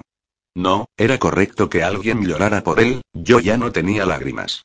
Otra muerte en mi cuenta, finalmente, cuando el sol naciente ya tenía de carmesí las distantes cumbres, también yo me dormí. Fue una gracia final de alguna diosa desconocida, pero no tuve malos sueños, ni pesadillas de fuego, solo una piadosa oscuridad, el oscuro manto de abarra cubriendo nuestro sueño. Desperté todavía en brazos de Marjorie. El cuarto estaba lleno de luz. Sus ojos dorados estaban muy abiertos y ella me miraba con temor. Pronto vendrán a buscarnos, dijo. La besé lenta, deliberadamente, antes de levantarme. Menos tiempo para esperar, entonces dije, y fui a descorrer el pestillo. Me vestí con mis mejores ropas, extrayendo desafiantemente de mi bolsa mi mejor túnica de seda, un chaleco y pantalones de cuero teñido de color dorado. Un heredero del cómin no va a la muerte como un criminal común a la horca. Marjorie debe haber sentido alguna emoción similar ayer, pues era obvio que se había puesto su mejor vestido, azul pálido, tejido con seda de araña y con un corte bajo en el escote. En vez de sus trenzas habituales, se recogió el pelo con una cinta. Se la veía bella y orgullosa. Celadora, cominara. Los criados nos trajeron el desayuno. Yo agradecí que ella pudiera sonreírles orgullosamente, y los tratara con su amabilidad habitual. En su rostro no había indicios de las lágrimas ni el terror de ayer. Erguimos nuestras cabezas y nos sonreímos al mirarnos a los ojos. Ninguno de los dos se atrevía a hablar. Tal como había supuesto, Catherine entró cuando nosotros compartíamos en silencio la última fruta de la bandeja. No sabía cómo mi cuerpo podía contener tanto odio. Me sentía físicamente enfermo por mi deseo de matarle, de sentir mis dedos en contacto con la piel de su cuello. Y sin embargo, ¿cómo puedo explicarlo? No quedaba en él nada para odiar. Le miré una vez más y desvié rápidamente la vista. Ya ni siquiera era un hombre, sino alguna otra cosa. ¿Un demonio? ¿Sharra encarnada en un hombre? El verdadero Kadarin, el hombre, ya no estaba allí. Matarle no detendría a esa cosa que le usaba. Otra cuenta pendiente con Sharra. Este hombre había sido mi amigo. La destrucción de Sharra no solo le mataría, sino que también le vengaría. ¿Has logrado que recupere la cordura, Marjorie? ¿O debo drogarle otra vez? Los dedos de ella rozaron los míos, sin que Cadarín lo advirtiera. Sabía que él no veía, aunque antes jamás habría dejado de darse cuenta. Haré lo que me pidas, dije. No pude obligarme a llamarle Bobo Cadarín. Estaba demasiado lejos del hombre que yo había conocido. Mientras caminábamos por los corredores, miré a Marjorie de soslayo. Estaba muy pálida. Sentí su vitalidad entrecortada. Sharra la había drenado, consumiendo sus fuerzas vitales casi hasta matarla. Otra razón más para no seguir viviendo. Era raro, yo estaba pensando como si tuviera alguna opción. Salimos al alto balcón que daba a caer y al aeropuerto terrano. En un nivel más bajo vi que todos estaban reunidos, los rostros que había visto en mis, ¿qué? ¿Sueños, pesadillas producto de la droga? ¿O esa parte había sido real? Me parecía conocer esos rostros. Algunos harapientos, otros con ricos atavíos, otros sofisticados, otros necios e ignorantes, otros ni siquiera completamente humanos. Sin embargo, todos los ojos centelleaban con la misma vidriosa intensidad. Sharra. La ansiedad de todos ellos me quemaba, devastándome. Miré hacia abajo, hacia Caerdon. Me quedé sin respiración. Marjorie me lo había dicho, pero no había palabras que hubieran podido prepararme para esta clase de destrucción, de ruina, de desolación. Solo había visto algo semejante después de que el incendio forestal hubo devastado las Kilgardills, cerca de Armida. La ciudad estaba ennegrecida, en muchas zonas no quedaba ni una piedra en pie, Toda la ciudad vieja había estallado, arrasada, y los daños se habían extendido también a la zona terrana. Y yo había tomado parte en esto. Había creído que sabía hasta qué punto podían ser peligrosas las grandes matrices. Al mirar ese páramo que había sido una bella ciudad, supe que jamás había sabido nada. Y todas esas muertes eran mi responsabilidad. Jamás podría expiarla. No obstante, tal vez, tal vez, pudiera vivir lo suficiente como para acabar con la destrucción. Beltrán estaba en las alturas. Tenía un aspecto agónico. No se veía a Ardafe por ninguna parte. No pensaba que Cadarín hubiera vacilado en destruirle ahora, pero esperaba, con profundo dolor, que el muchacho estuviera vivo y a salvo lejos de todo esto. Sin embargo, no tenía esperanzas. Si la matriz de Sharra era verdaderamente destruida, no era probable que sobreviviera ninguno de los que se habían comprometido con ella. Cadarín estaba desenvolviendo la larga espada que contenía la matriz de Sharra. Más allá había Tira cuyos ojos me miraron con odio ingobernable. También a ella la había herido de manera intolerable. Y, a diferencia de Marjorie, ni siquiera había accedido a morir. Yo la había amado, y ahora ella nunca lo sabría. Cadarín puso la espada en mi mano. La matriz, pulsando de energía en la juntura de la empuñadura y la hoja, hizo que mi mano quemada ardiera con un dolor que subió por mi brazo hasta descomponerme. Pero debía estar en contacto físico con ella, no solo mental. Sabía que mi mano quedaría inutilizada después de esto, pero ¿qué importaba? ¿Qué le importaba a un muerto que su cadáver tuviera una mano quemada? Había sido entrenado incluso para soportar ese terrible dolor, y no podía durar demasiado. Si pudiera resistir el tiempo suficiente para hacer lo que tenía que hacer, sabemos lo que intentas hacer, Leu. Mantente firme y te ayudaremos. Todo mi cuerpo se contrajo. Era la voz de mi padre. Era cruel, una loca esperanza. Debía estar muy cerca, pues de no ser así no podría haber llegado hasta nosotros a través del campo de fuerza de Sharra. Padre. Padre. Era una gran oleada de gratitud.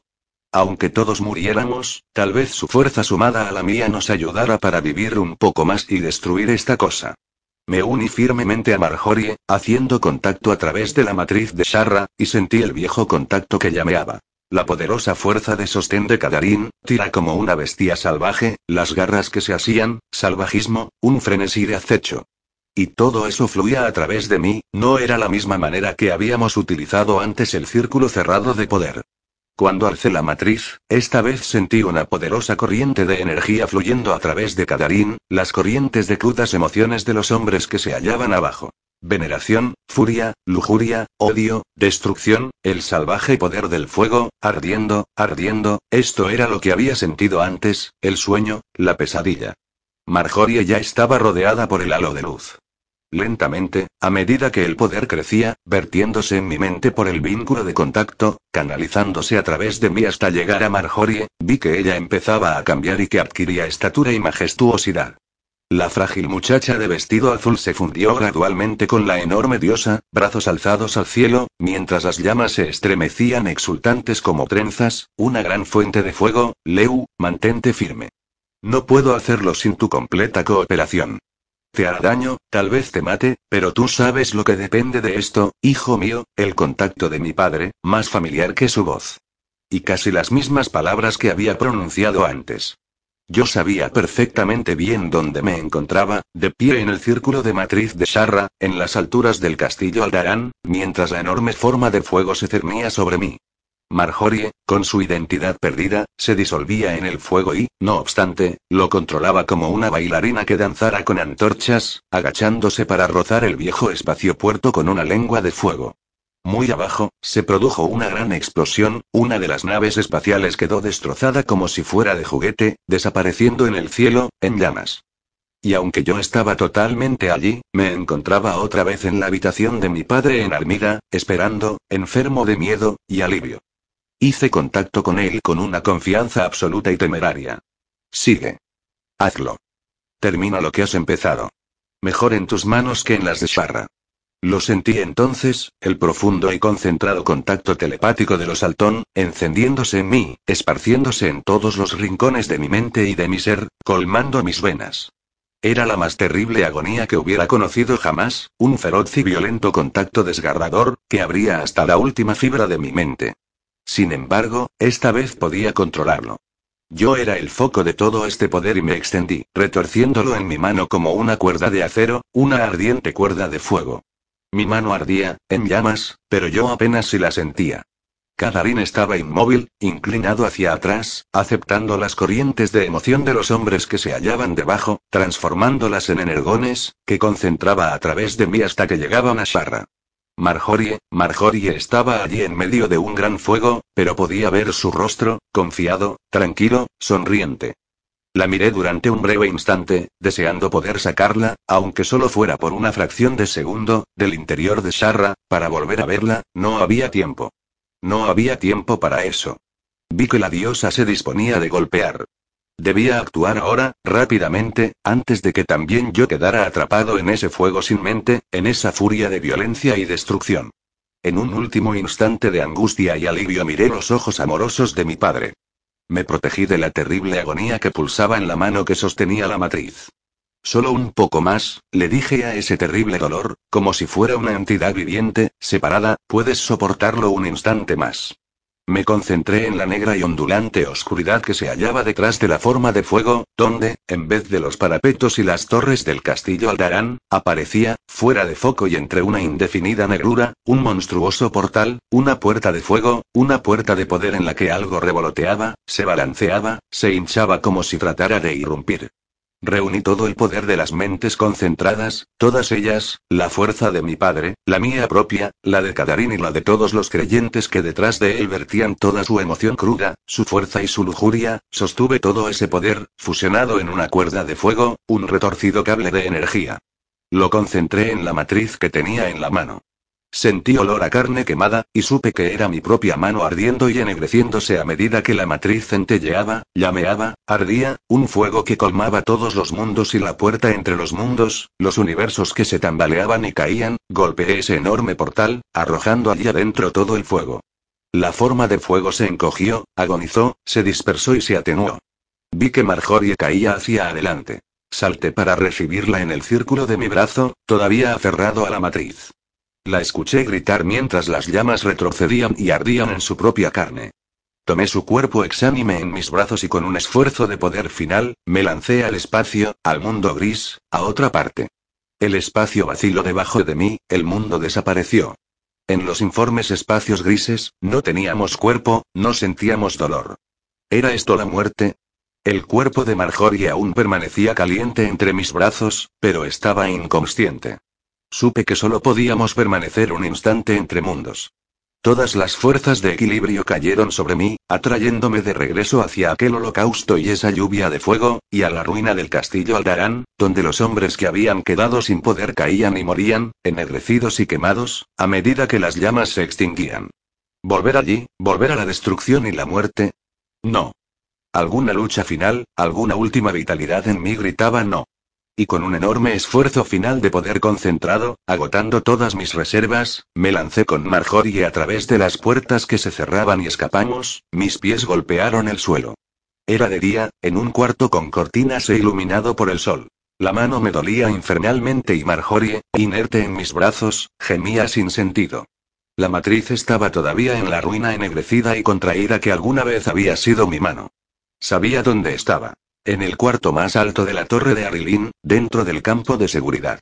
Una muchacha, con las ropas blancas de monitor sí me miraba con asombro. La conocía, había estado en su primer año durante el último que pasé allí. Lori. Jade. Rápido, la celadora. Desapareció del cuarto y con agradecimiento me dejé caer en el piso, medio inconsciente, junto al cuerpo gimiente de Marjorie.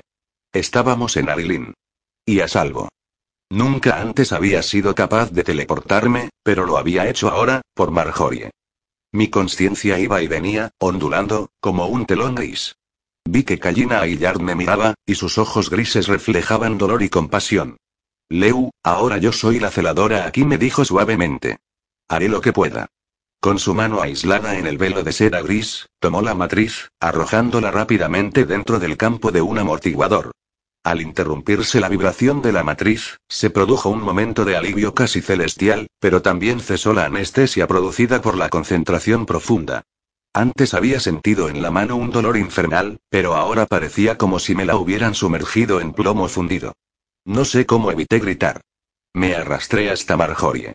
Su rostro estaba contorsionado, pero mientras yo la observaba, se distendió adquiriendo un aspecto plácido. Se había desmayado, y me alegraba.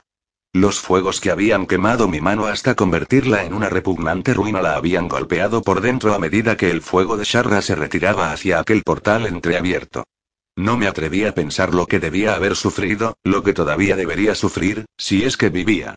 Miré a Kallina con expresión de ruego, y vi allí lo que la mujer, por afecto, no me había dicho con palabras. Kallina se arrodilló junto a nosotros, diciendo con una suavidad que yo jamás había oído en una voz de mujer. Trataremos de salvarla para ti, Leu. Pero pude ver que las leves y azuladas corrientes de energía latían cada vez más lentas. Kallina alzó a Marjorie en sus brazos, arrodillándose, y sostuvo contra su pecho la cabeza de la joven. Los rasgos de Marjorie se contorsionaron por un momento al volver la conciencia y también el dolor. Después, sus ojos centellearon en los míos, dorados, triunfantes y orgullosos. Sonrió, susurró mi nombre, apoyó pacíficamente su cabeza contra el pecho de Kallina y cerró los ojos. Kallina inclinó la cabeza, sollozando, y su largo pelo negro cayó como un velo mortuorio sobre el rostro inmóvil de Marjorie. Yo dejé que mi conciencia se desvaneciera, dejé que el fuego de mi mano se apropiara de todo mi cuerpo. Tal vez yo también pudiera morir. Pero ni siquiera había tanta misericordia en el universo. Epílogo. La cámara de cristal, en lo alto del castillo Comin, era el lugar de reunión más formal del concejo. Una plana luz azul se derramaba de las paredes. Destellos verdes carmesíes y violetas lo interrumpían, procedentes de los prismas incrustados en el cristal. Era como reunirse en el corazón de un arco iris, pensó Regis, preguntándose si todo sería en honor del embajador terrano. Por cierto que el embajador parecía sinceramente impresionado. No muchos terranos habían tenido la oportunidad de ver la cámara de cristal. En conclusión, señores, estoy dispuesto a explicarles las previsiones que se han tomado para el cumplimiento del pacto sobre una base planetaria, dijo el embajador, y Regis esperó que el intérprete repitiera las palabras en casta para beneficio del Comin y de todos los nobles reunidos. Regis, que comprendía el terrano estándar y había escuchado la primera vez, se puso a pensar en el joven intérprete, Dan Lauton, el pelirrojo medio dalcobano que había conocido en el espacio puerto. Lauton podría haber estado del otro lado, escuchando este discurso, en vez de hacer de intérprete para los terranos. Regis se preguntó si no lamentaría su elección. No obstante, era fácil suponerlo. Ninguna elección se hacía sin arrepentimiento. Regis pensaba en la suya propia. Todavía había tiempo. Su abuelo le había hecho prometer tres años. Pero él sabía que ya no le quedaba más tiempo para elegir. Dan Lauton estaba terminando de interpretar el discurso del embajador. Cada individuo que aterrice en cualquier ciudad comercial, ya sea en Tendara, Port Chicago o Caerdon, cuando Caerdon pueda volver a operar como ciudad comercial, deberá firmar una declaración formal donde asegure que no hay contrabando en sus posesiones, o que en caso contrario, dejará esas armas bajo custodia en la zona terrana. Lo que es más, todas las armas importadas a este planeta para uso legal de los terranos serán tratadas con una pequeña e imborrable marca de sustancia radiactiva, de modo que el paradero de esas armas pueda rastrearse permanentemente. Regis esbozó una sonrisita astuta. Con qué rapidez habían cedido los terranos cuando descubrieron que el pacto no estaba destinado a eliminar las armas terranas, sino las grandes y peligrosas armas del Alcover. Ya habían tenido suficiente de esas armas la noche en que ardió Caerdon. Ahora estaban ansiosos por cumplir el pacto, a cambio de que Dalcover también siguiera haciéndolo. De modo que Cadarín había logrado algo. Y para el cómic. ¡Qué ironía! Se produjo un breve receso después del discurso del embajador, y Regis, que salió a estirar las piernas, se encontró con Dan Lauton. No te reconocí, dijo el joven terrano. No sabía que habías ocupado un sitio en el concejo, lo Regis. En realidad, falta todavía una media hora, dijo Regis. ¿Eso no significa el retiro de tu abuelo? No por muchos años, espero. Escuché un rumor, Lautón vaciló.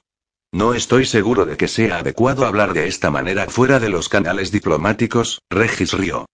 Digamos que por media hora más todavía no estoy atado a los canales diplomáticos.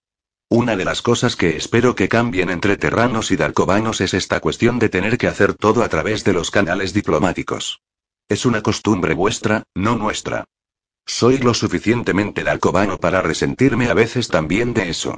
He oído decir que habría guerra contra Aldarán. ¿Hay algo de cierto en eso? Nada en absoluto, y me alegra decirlo.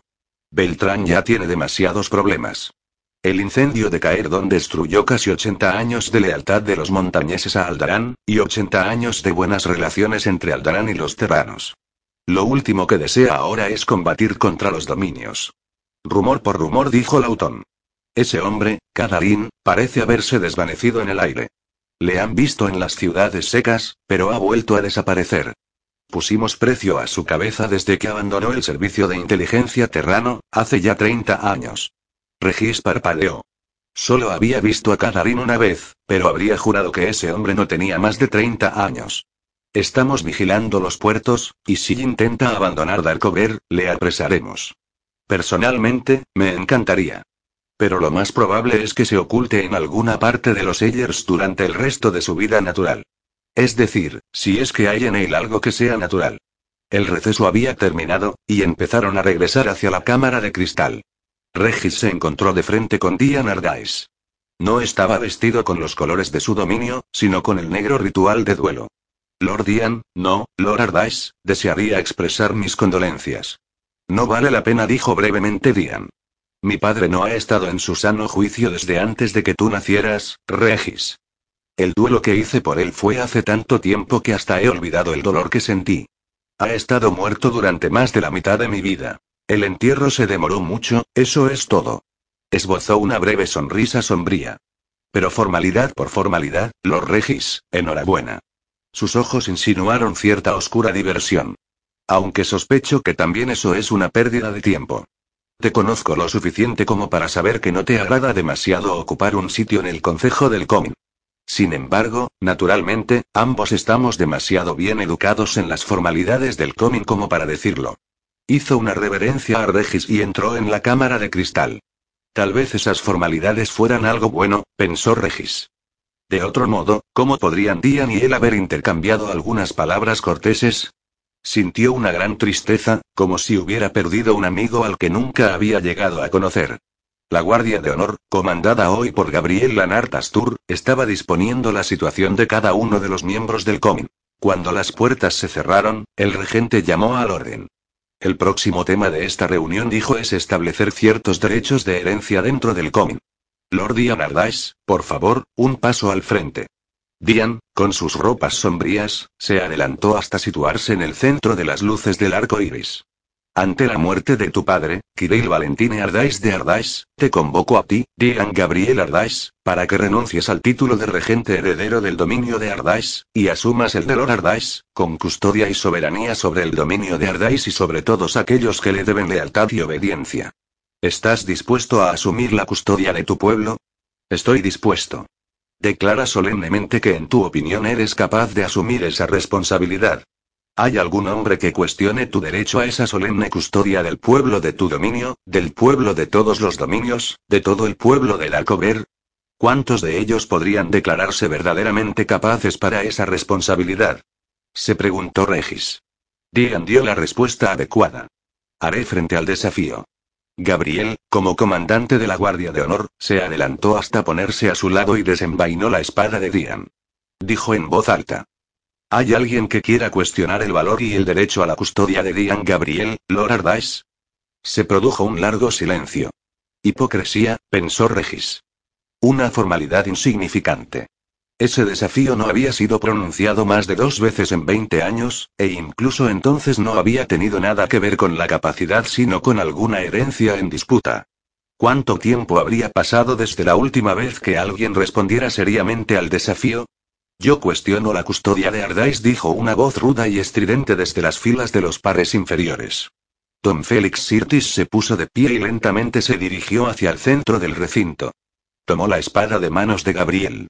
La tranquila palidez de Dian no se alteró, pero Regis advirtió que su respiración se había acelerado. Gabriel dijo con firmeza. ¿Sobre qué base, don Félix? Regis miró rápidamente a su alrededor. Como su servidor personal y guardaespaldas, Danilo estaba sentado a su lado. No buscó los ojos de Regis, pero este pudo ver que había apretado los puños. Esto era lo que Danilo había temido, si su padre se enteraba de lo ocurrido. Le cuestiono como incapaz, dijo don Félix, porque causó injustamente la desgracia y la deshonra de mi hijo, mientras este era cadete en la guardia del castillo. Declaro una rencilla de sangre y le desafío formalmente. Todo el mundo quedó asombrado y en silencio. Regis captó el pensamiento despectivo de Gabriel Lanart Astur, muy directo, acerca de que si Diam tuviera que batirse en duelo por cada episodio de esa clase, tendría que quedarse aquí a pelear hasta que saliera el sol, y que era una suerte para él ser el mejor espadachín de los dominios. No obstante, en voz alta, Gabriel simplemente dijo. Ya has oído el desafío, Dian Ardais, debes aceptarlo o rechazarlo. ¿Deseas consultar con alguien antes de tomar tu decisión? Rechazo el desafío, dijo Diam con firmeza. El desafío tenía pocos precedentes, pero menos precedentes aún tenía este rechazo. Astur se inclinó hacia adelante. Debes enunciar los motivos que tienes para rechazar un desafío formal, Lord Diam dijo. Lo rechazo, contestó Dian, sobre la base de que la acusación es justificada. Una expresión de asombro recorrió el recinto. Un señor del Comin no admitía esas cosas. Todo el mundo en aquel recinto, suponía Regis, debía saber que la acusación era justificada. Pero también todo el mundo sabía que el siguiente gesto de Dian sería aceptar el desafío, matar rápidamente al anciano y seguir adelante. Dian hizo una breve pausa. La acusación es justa, repitió, y no hay ningún honor en matar legalmente a un anciano. Sería un asesinato. Ya sea justa o injusta la causa de Don Félix, un hombre de su edad no tendría ninguna alternativa de probarlo oponiéndose a mi habilidad con la espada. Y finalmente afirmo que no es a él a quien le corresponde desafiarme. El hijo en cuyo nombre él me ha desafiado es un hombre, no un niño, y es él, no su padre, quien debería lanzarme ese desafío. ¿Está dispuesto a hacerlo? Y se volvió para hacer frente a Danilo, sentado junto a Regis. Regis escuchó su propia expresión de sorpresa. También Gabriel parecía asombrado. Sin embargo, tal como lo exigía el protocolo, tuvo que preguntar. Tom Danilo Sirtis. ¿Estás dispuesto a desafiar a Lord Ardais por esta causa? Lo hará o le desheredo. Dijo bruscamente Don Félix. Tu hijo es un hombre, Don Félix le reprendió suavemente Gabriel, no un niño bajo tu custodia. Debe responder por sí solo. Danilo se adelantó hasta el centro del recinto. Soy servidor juramentado de Lord Regis Astur, dijo. Mi señor, ¿tengo tu autorización para hacerme cargo del desafío? Estaba pálido como una hoja. Regis pensó con desesperación que el condenado tonto no era oponente para Dian. No podía quedarse allí sentado a mirar cómo Dian le asesinaba para terminar con ese asunto de una vez por todas. Todo su amor por Danilo se revelaba ante lo que ocurría, pero ante los ojos claros de su amigo supo que no tenía alternativa. No podía proteger a Dani. Tienes mi permiso para hacer cualquier cosa que tu honor te exija, amigo. Pero no hay ninguna obligación. Has jurado servirme, y por ley ese servicio tiene prioridad, de modo que también estás autorizado a rechazar el desafío sin ningún menoscabo de tu honor. Regis estaba dando a Danilo una retirada honrosa, si lo deseaba. Por la inmunidad del coming, Regis no podía combatir en lugar del otro. Sin embargo, sí podía hacer esto.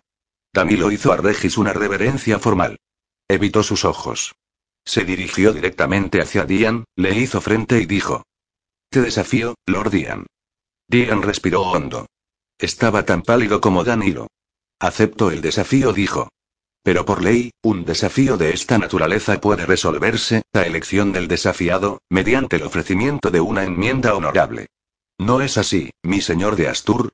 Regis pudo sentir la confusión de su abuelo cuando el viejo regente dijo lentamente.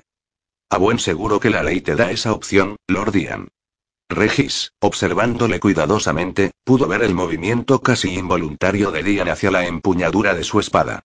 Esa era la manera en la que siempre había resuelto todos los desafíos. No obstante, detuvo sus manos y las juntó ante sí.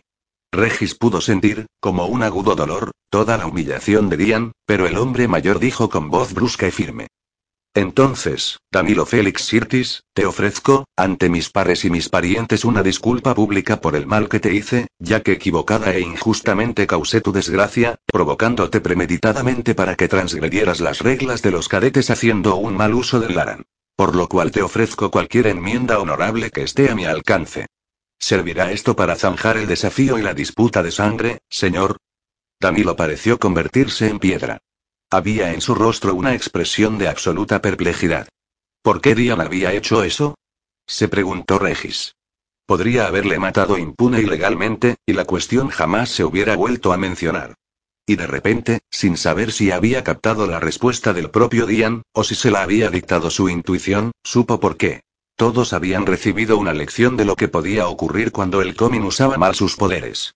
Había disconformidad entre los súbditos e incluso entre ellos mismos, en sus mismas filas, los hijos se volvían contra los padres. No solo a los súbditos debía devolvérseles la confianza en la integridad del Comin.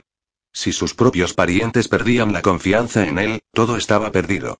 Y entonces, cuando Dian le miró por un instante, Regis supo el resto, directamente captado de la mente de Dian. No tengo ningún hijo. Creí que no importaba, entonces, que mi nombre no estuviera limpio. A mi padre no le importó lo que su hijo pensara de él, y yo no tenía ningún hijo para que me importara. Danilo seguía inmóvil, y Regis también pudo sentir sus pensamientos, confusos, inciertos. Durante tanto tiempo he deseado matarle. Valdría la pena morir. Pero me he comprometido con Regis Astur, y he jurado por el bien del Comin. Dani respiró hondo y se mojó los labios antes de hablar. Acepto sus enmiendas honorables, Lord Ian. Y por mí mismo y por mi casa, declaro que no quedan disputas y que se retira el desafío, rápidamente se corrigió. Que el desafío queda zanjado. La palidez de Dian fue gradualmente reemplazada por un profundo sonrojo. ¿Qué enmiendas reclamas, señor? Dijo casi inaudiblemente. Es necesario que explique aquí, delante de todos estos hombres, la naturaleza de la injusticia y de la disculpa, es tu derecho, Regis pensó que Danny podía hacer que se arrastrara. Podría vengarse, después de todo. No es necesario, Lord Ardais dijo Danilo suavemente. He aceptado tu disculpa. Dejo las enmiendas libradas a tu honor. Silenciosamente, se volvió y regresó a su lugar, junto a Regis. Sus manos temblaban. Más ventajas de las costumbres formales, pensó Regis irónicamente. Todo el mundo sabía, o suponía, y probablemente casi todos ellos suponían mal. Sin embargo, ahora ya no era necesario decirlo. Astur pronunció las palabras formales que confirmaban la posición de Dian como Lord Ardais y como custodio del dominio de Ardais. Es necesario, Lord Ardais agregó, que designes un heredero. ¿Tienes un hijo? En el aire, Regis pudo sentir la pena de su abuelo ante la inflexibilidad de este ritual, que solo podía causarle más dolor a Dian. También la pena y el dolor de Dian eran como el filo de un cuchillo para todos los que tuvieran Laran.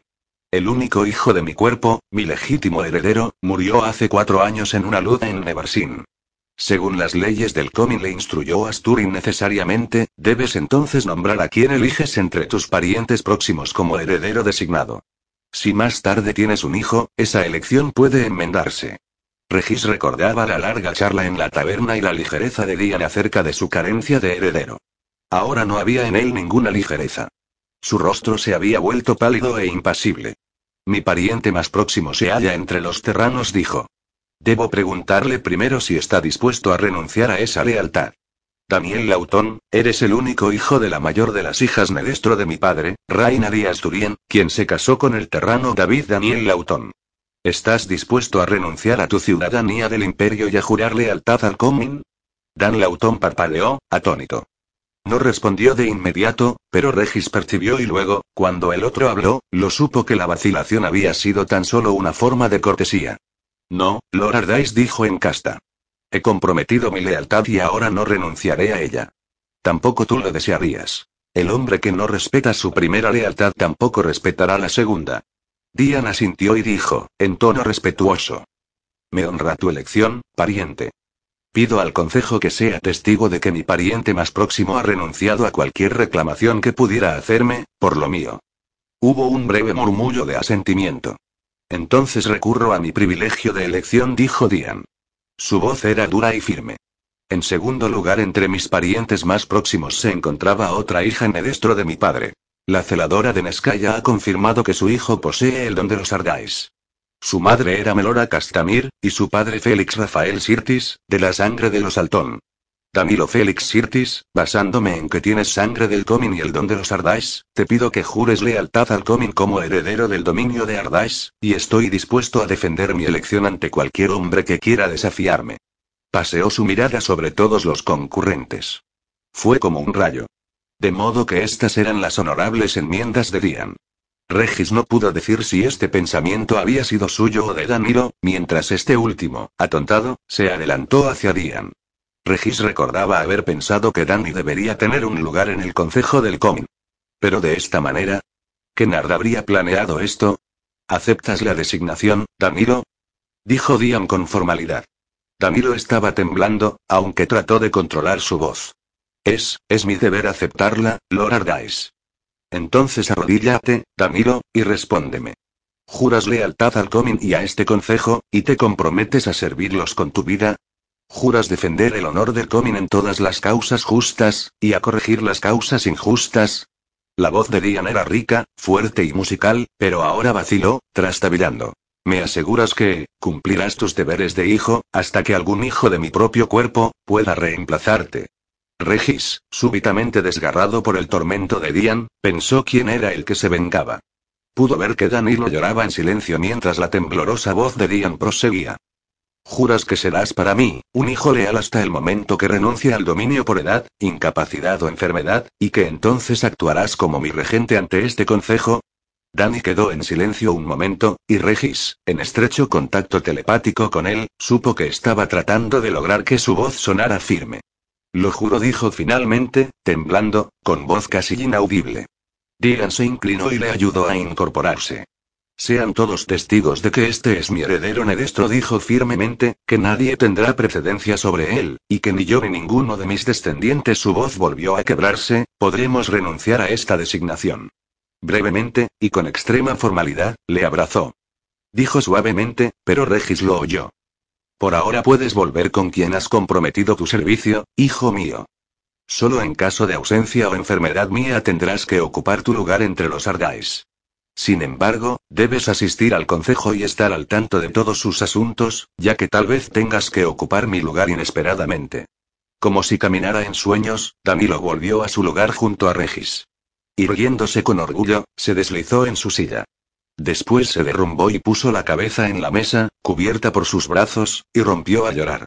Regis extendió la mano hacia Danilo, cogiéndole del brazo, pero no le habló ni irrumpió en sus pensamientos. Algunas cosas eran demasiado dolorosas incluso para el contacto de un hermano juramentado. Regis pensó, con un curioso dolor, que Dian los había convertido en iguales. Dani era heredero de un dominio, no necesitaba ser servidor, ni vasallo de nadie, ni necesitaba ya la protección de Regis. Y nadie más podría volver a hablar de desgracia o deshonor. Sabía que debía alegrarse por Danilo, y se alegraba. Sin embargo, su amigo ya no dependía de él, y eso hacía que se sintiera raro e inseguro. Regis Rafael Astur, heredero regente de Astur, dijo Dan Van Astur. Aún conmocionado por la actuación de Dian, Regis había olvidado por completo que también él debía hablar ante el concejo. Danilo levantó la cabeza, le empujó suavemente y susurró, en un tono que se pudo oír a dos metros. Ese eres tú, Adoquín. Por un momento Regis pensó que estallaría en risitas histéricas. Señor de la luz, no podía hacerlo. No en una ceremonia formal. Se mordió fuertemente los labios y no miró a Danilo, pero mientras se incorporaba y caminaba, ya no estaba preocupado por el cambio que se podía producir en la relación con Danilo. Había sido un tonto al preocuparse. Regis Rafael dijo su abuelo, cuando tenías seis meses de edad se hicieron votos en tu nombre, como heredero designado de Astur. Ahora que has llegado a la edad adulta, a ti te corresponde confirmarlos o rechazarlos, en pleno conocimiento de lo que esos votos implican. La celadora de la torre de Neskaya ha confirmado que posees pleno Laran, y que por lo tanto eres capaz de recibir el don de los Astur en el momento oportuno. ¿Tienes un heredero? Vaciló, después dijo amablemente. La ley contempla que hasta los 24 años no estás obligado a repetir los votos formales de lealtad ni a nombrar un heredero designado. Y tampoco estás legalmente obligado a casarte hasta esa edad. He designado un heredero, dijo con suavidad. Hizo un gesto a Gabriel Lanart Astur, quien salió del recinto y tomó de los brazos de una niñera el pequeño cuerpo regordete de Mikhail. Gabriel le llevó hasta Regis, y este puso al niño en el centro de las luces del arco iris. Sé todos testigos de que este es mi heredero Nedestro, un niño de sangre Astur, sin ninguna duda dijo. Es hijo de mi hermana Javani Astur, que es hija de mi madre y de mi padre, y de su consorte legal Nick Atenas, Gabriel Lanart Astur. Le he dado el nombre de Danilo Lanart Astur. A causa de su tierna edad, no es legal requerir de él ningún juramento formal. Tal como es mi deber, solo le preguntaré. Danilo Lanart Astur. Serás un buen hijo para mí. El niño había sido cuidadosamente preparado para la ceremonia, pero por un momento no respondió, y Regis se preguntó si se habría olvidado. Después sonrió y dijo. Sí, lo prometo. Regis le alzó y besó su mejilla regordeta. El niño le abrazó y le besó afectuosamente. Regis no pudo evitar sonreír cuando se lo devolvió al padre, diciendo con calma. Gabriel, ¿juras educarle y criarle como hijo mío y no tuyo? Lo juro por mi vida y por mi honor, pariente, dijo Gabriel con rostro solemne. Entonces, llévatelo y edúcale como corresponde al heredero de Astur, y que los dioses hagan contigo lo mismo que tú con mi hijo. Contempló cómo Gabriel se llevaba al niño, pensando seriamente que su vida hubiera sido más feliz si su abuelo hubiera encomendado toda su crianza a Kennard, o a algún otro pariente con hijos e hijas. Regis juró que no cometería el mismo error con Mikhail. Y sin embargo, sabía que el distante afecto de su abuelo y la dura disciplina de Nevarsin habían contribuido también a hacer de él lo que ahora era. A Kennard le gustaba decir, el mundo irá como quiera, no como tú o yo preferiríamos. Y a pesar de todas las luchas de Regis para escapar del camino dispuesto para un heredero de Astur desde antes del nacimiento, estaba aquí en el momento indicado. Se volvió hacia el regente, pensando con dolor que no tenía obligación de hacerlo. Todavía era libre. Había prometido tres años. Pero después de esto, nunca más sería completamente libre. Buscó los ojos de Danilo, y sintió que, de algún modo, la mirada firme y afectuosa de su amigo le daba fuerzas. Estoy dispuesto a repetir mi juramento, Lord Astur dijo. El viejo rostro de Astur estaba tenso de emoción.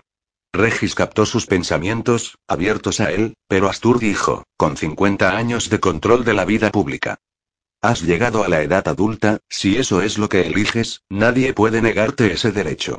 Es mi libre elección, dijo Regis. No era su deseo. Pero sí su voluntad, su elección. Su destino. El anciano regente abandonó entonces su lugar y se acercó al centro de las luces. Arrodíllate entonces, Regis Rafael. Regis se arrodilló. Sabía que estaba temblando. Regis Rafael Astur, ¿juras lealtad al Comin y a su consejo y te comprometes a servirlo con tu vida? Juras. Prosiguió. Regis escuchaba las palabras a través de una bruma de dolor.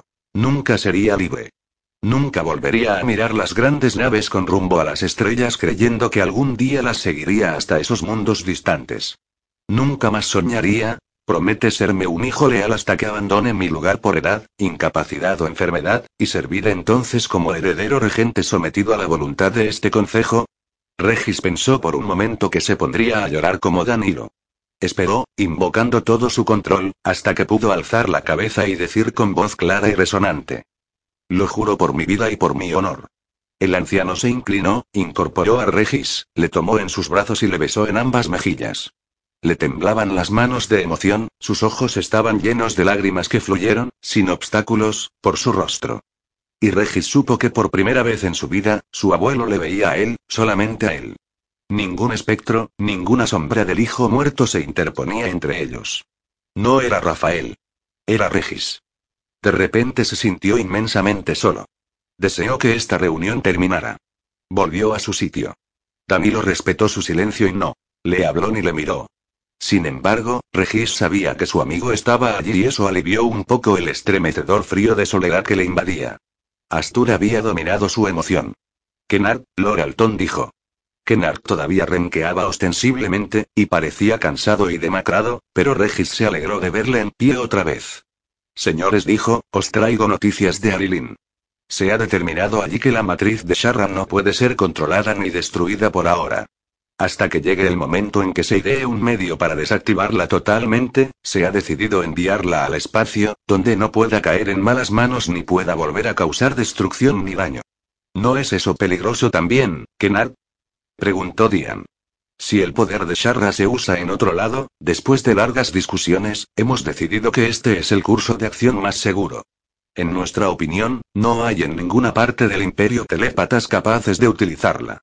Y a distancias interestelares, no podrá llegar a los lugares activados cerca de Aldarán, lo que siempre resultará un riesgo si la matriz permanece en Darkover.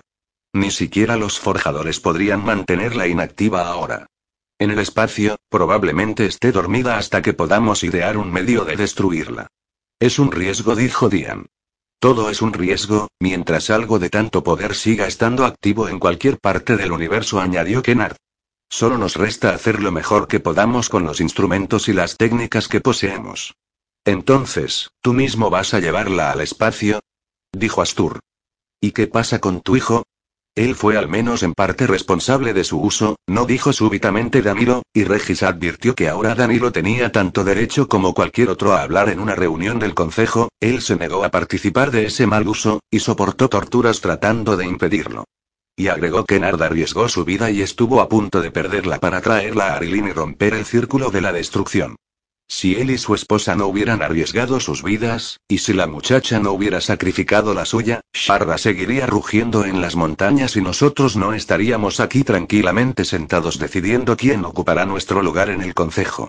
De pronto la furia de Alton nos azotó a todos. ¿Sabéis el precio que pagó por el coming, por los que le despreciaron y le trataron con desdén, y ni uno de vosotros ni uno solo, ha preguntado todavía si vivirá o morirá? Regis se sintió en carne viva por el dolor de Kennard. Le habían enviado a Escaya, pero sabía que de algún modo se las debería haber arreglado para enviar un mensaje. He venido, dijo Kennard duramente, para solicitar autorización para llevarle a Terra, donde pueda recuperar su salud y tal vez salvar su razón. Kennard, según las leyes del coming, tú y tu heredero no podéis salir del planeta al mismo tiempo. Kennard miró a Astur con abierto desprecio. Malditas sean las leyes del coming. ¿Qué he ganado conservándolas? ¿Qué me han dado mis diez años en el concejo?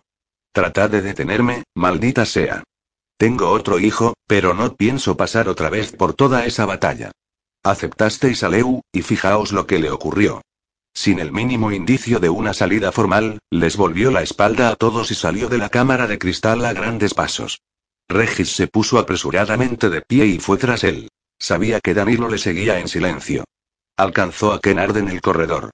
Se giró como un remolino, todavía hostil, y dijo. ¿Qué demonios? Tío, ¿qué pasa con Leu? ¿Cómo se encuentra?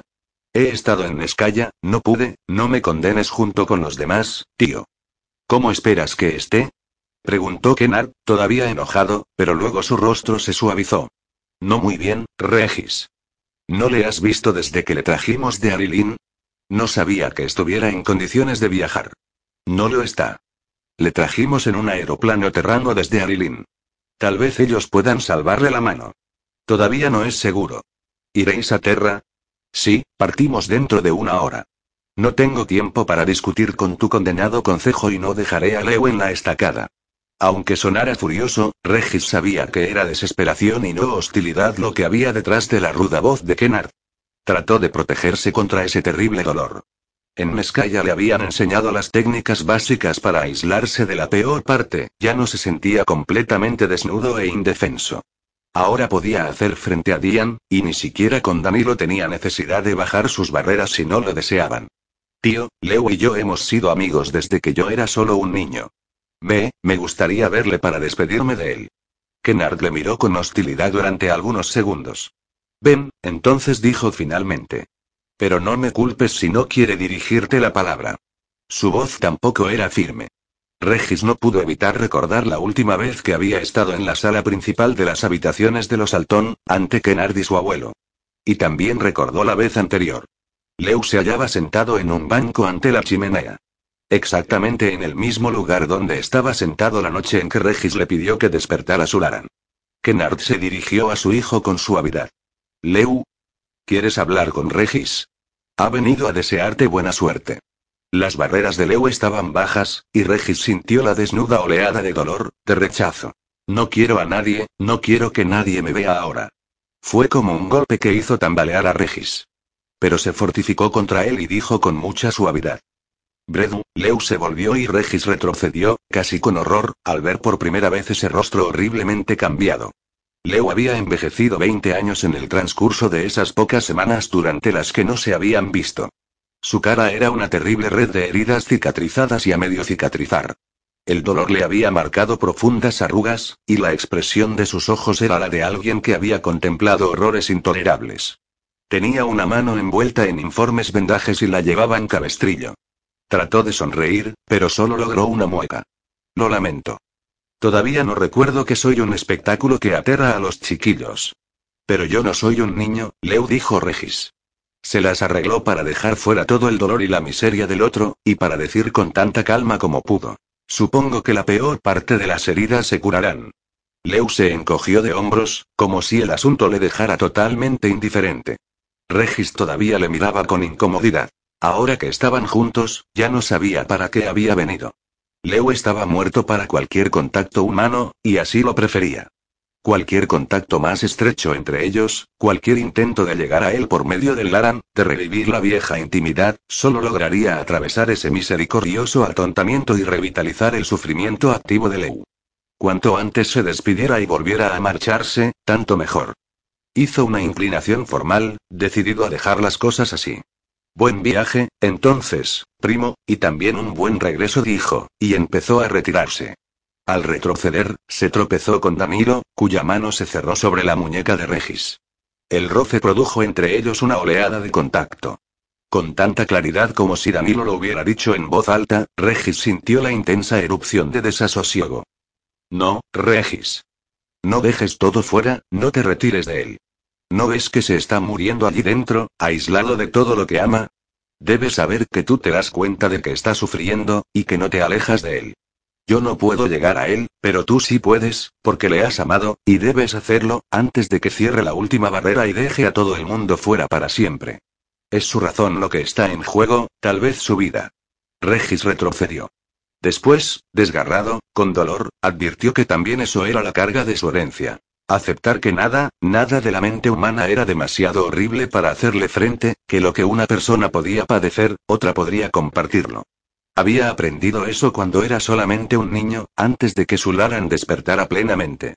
No había tenido miedo, entonces, ni vergüenza, porque no pensaba para nada en sí mismo, sino tan solo en Leu, porque él era el que sentía miedo y también dolor. Soltó la mano de Danilo y dio un paso en dirección a Leu. Algún día y ese conocimiento fue como una imagen azarosa de su mente, y según parecía, irrelevante él también, tal como había ocurrido con todos los hombres telépatas de su casta, bajaría hasta las profundidades de la agonía y hasta el borde de su muerte, junto con la mujer que llevaba su hijo, y sería capaz, por amor, de hacerle frente. Y por amor también podría encararlo. Fue hacia Leu. Este había vuelto a agachar la cabeza. Bredu, dijo Regis, y se aproximó de puntillas, abrazando a su pariente y abriéndose deliberadamente a todo lo que le atormentaba, absorbiendo toda la conmoción del contacto entre ellos. Dolor. Despojamiento. Culpa. La conmoción de la pérdida, de la mutilación. El recuerdo de la tortura y el horror. Y, por encima de todo, la culpa, la terrible culpa de estar vivo, vivo, cuando todos aquellos que había amado estaban muertos, por un momento, Leo luchó por dejar afuera toda la conciencia de Regis, para bloquearle. Después exhaló un largo y estremecedor suspiro, y con el brazo sano le estrechó contra su pecho. ¿Recuerdas ahora? Lo sé, lo sé, me amas, y nunca has traicionado ese amor, adiós, Bredu le dijo con esa voz aguda y dolorosa que de alguna manera hizo menos daño a Regis que la formalidad tranquila y controlada, y besó al muchacho en la mejilla. Si los dioses lo quieren, volveremos a encontrarnos. Y si no es así, que siempre te acompañen. Soltó a Regis y este supo que no podía curarle, ni tampoco ayudarle mucho, al menos por ahora. Nadie podía. Pero tal vez, pensó Regis, tal vez, hubiera logrado mantener un resquicio abierto, lo suficiente como para que Leu recordara que además del dolor, y la culpa, la pérdida y la pena, también había amor en el mundo. Y entonces, pensando en sus sueños no cumplidos, en sus esperanzas, en la renuncia que había hecho, y que aún estaba fresca en su mente, le ofreció el único consuelo que podía, entregándoselo a su amigo como un regalo. Pero tú tienes otro mundo, Leu. Y estás en libertad para ver las estrellas. Marion Zimmer Bradley, escritora americana nacida en 1930, se dio a conocer en el mundo de los aficionados a la ciencia ficción a finales de los años 40 por sus repetidas cartas a revistas y fanzines firmadas como Marion Asira Zimmer. Su primer relato corto se publicó en 1954 en Fantasy and Science Fiction, con el título Centaurus Changeling y sus primeras novelas aparecieron en la década de los 60 tras Seven from the Stars, 1957. Pero fue a partir de los 70 cuando alcanzó gran renombre por el éxito de la serie Darkover, formada por más de una veintena de novelas y casi media docena de antologías de relatos. Iniciada en los años 60 con una temática de space opera, la serie de Darkover se ha convertido en los años 70 en el paradigma de la fantasía nacida al amparo de la ciencia ficción, e ilustra el paulatino decantamiento de este género hacia temáticas más propias de la fantasía. Su éxito más reciente ha sido la recreación de las leyendas del ciclo del rey Arturo, narradas desde la óptica de Morgana. Se trata de Las Nieblas de Avalon, 1982, un voluminoso libro de 858 páginas en el original inglés, que se ha publicado en España en cuatro volúmenes. En esta misma vena fantástica basada en la recreación de leyendas o temas históricos ha presentado recientemente La Antorcha, 1987, donde se narra la guerra de Troya vista también desde la óptica de una mujer, Cassandra. A partir de 1984 presenta cada año una selección de relatos de fantasía de otros autores bajo el título genérico Su Orden Sorceres. En la actualidad, además de continuar la serie de Darkover, está colaborando con las escritoras Andre Norton y Julian May en una obra de fantasía que se titulará The Black Trillium. Entre sus obras de ciencia ficción destacan Viaje Interminable, 1975, sobre los efectos relativistas en la vida de los navegantes espaciales que buscan nuevos planetas para la humanidad y Hunters of the Red Moon, 1973, que narra la historia de un humano que se convierte en rehén en una guerra entre extraterrestres.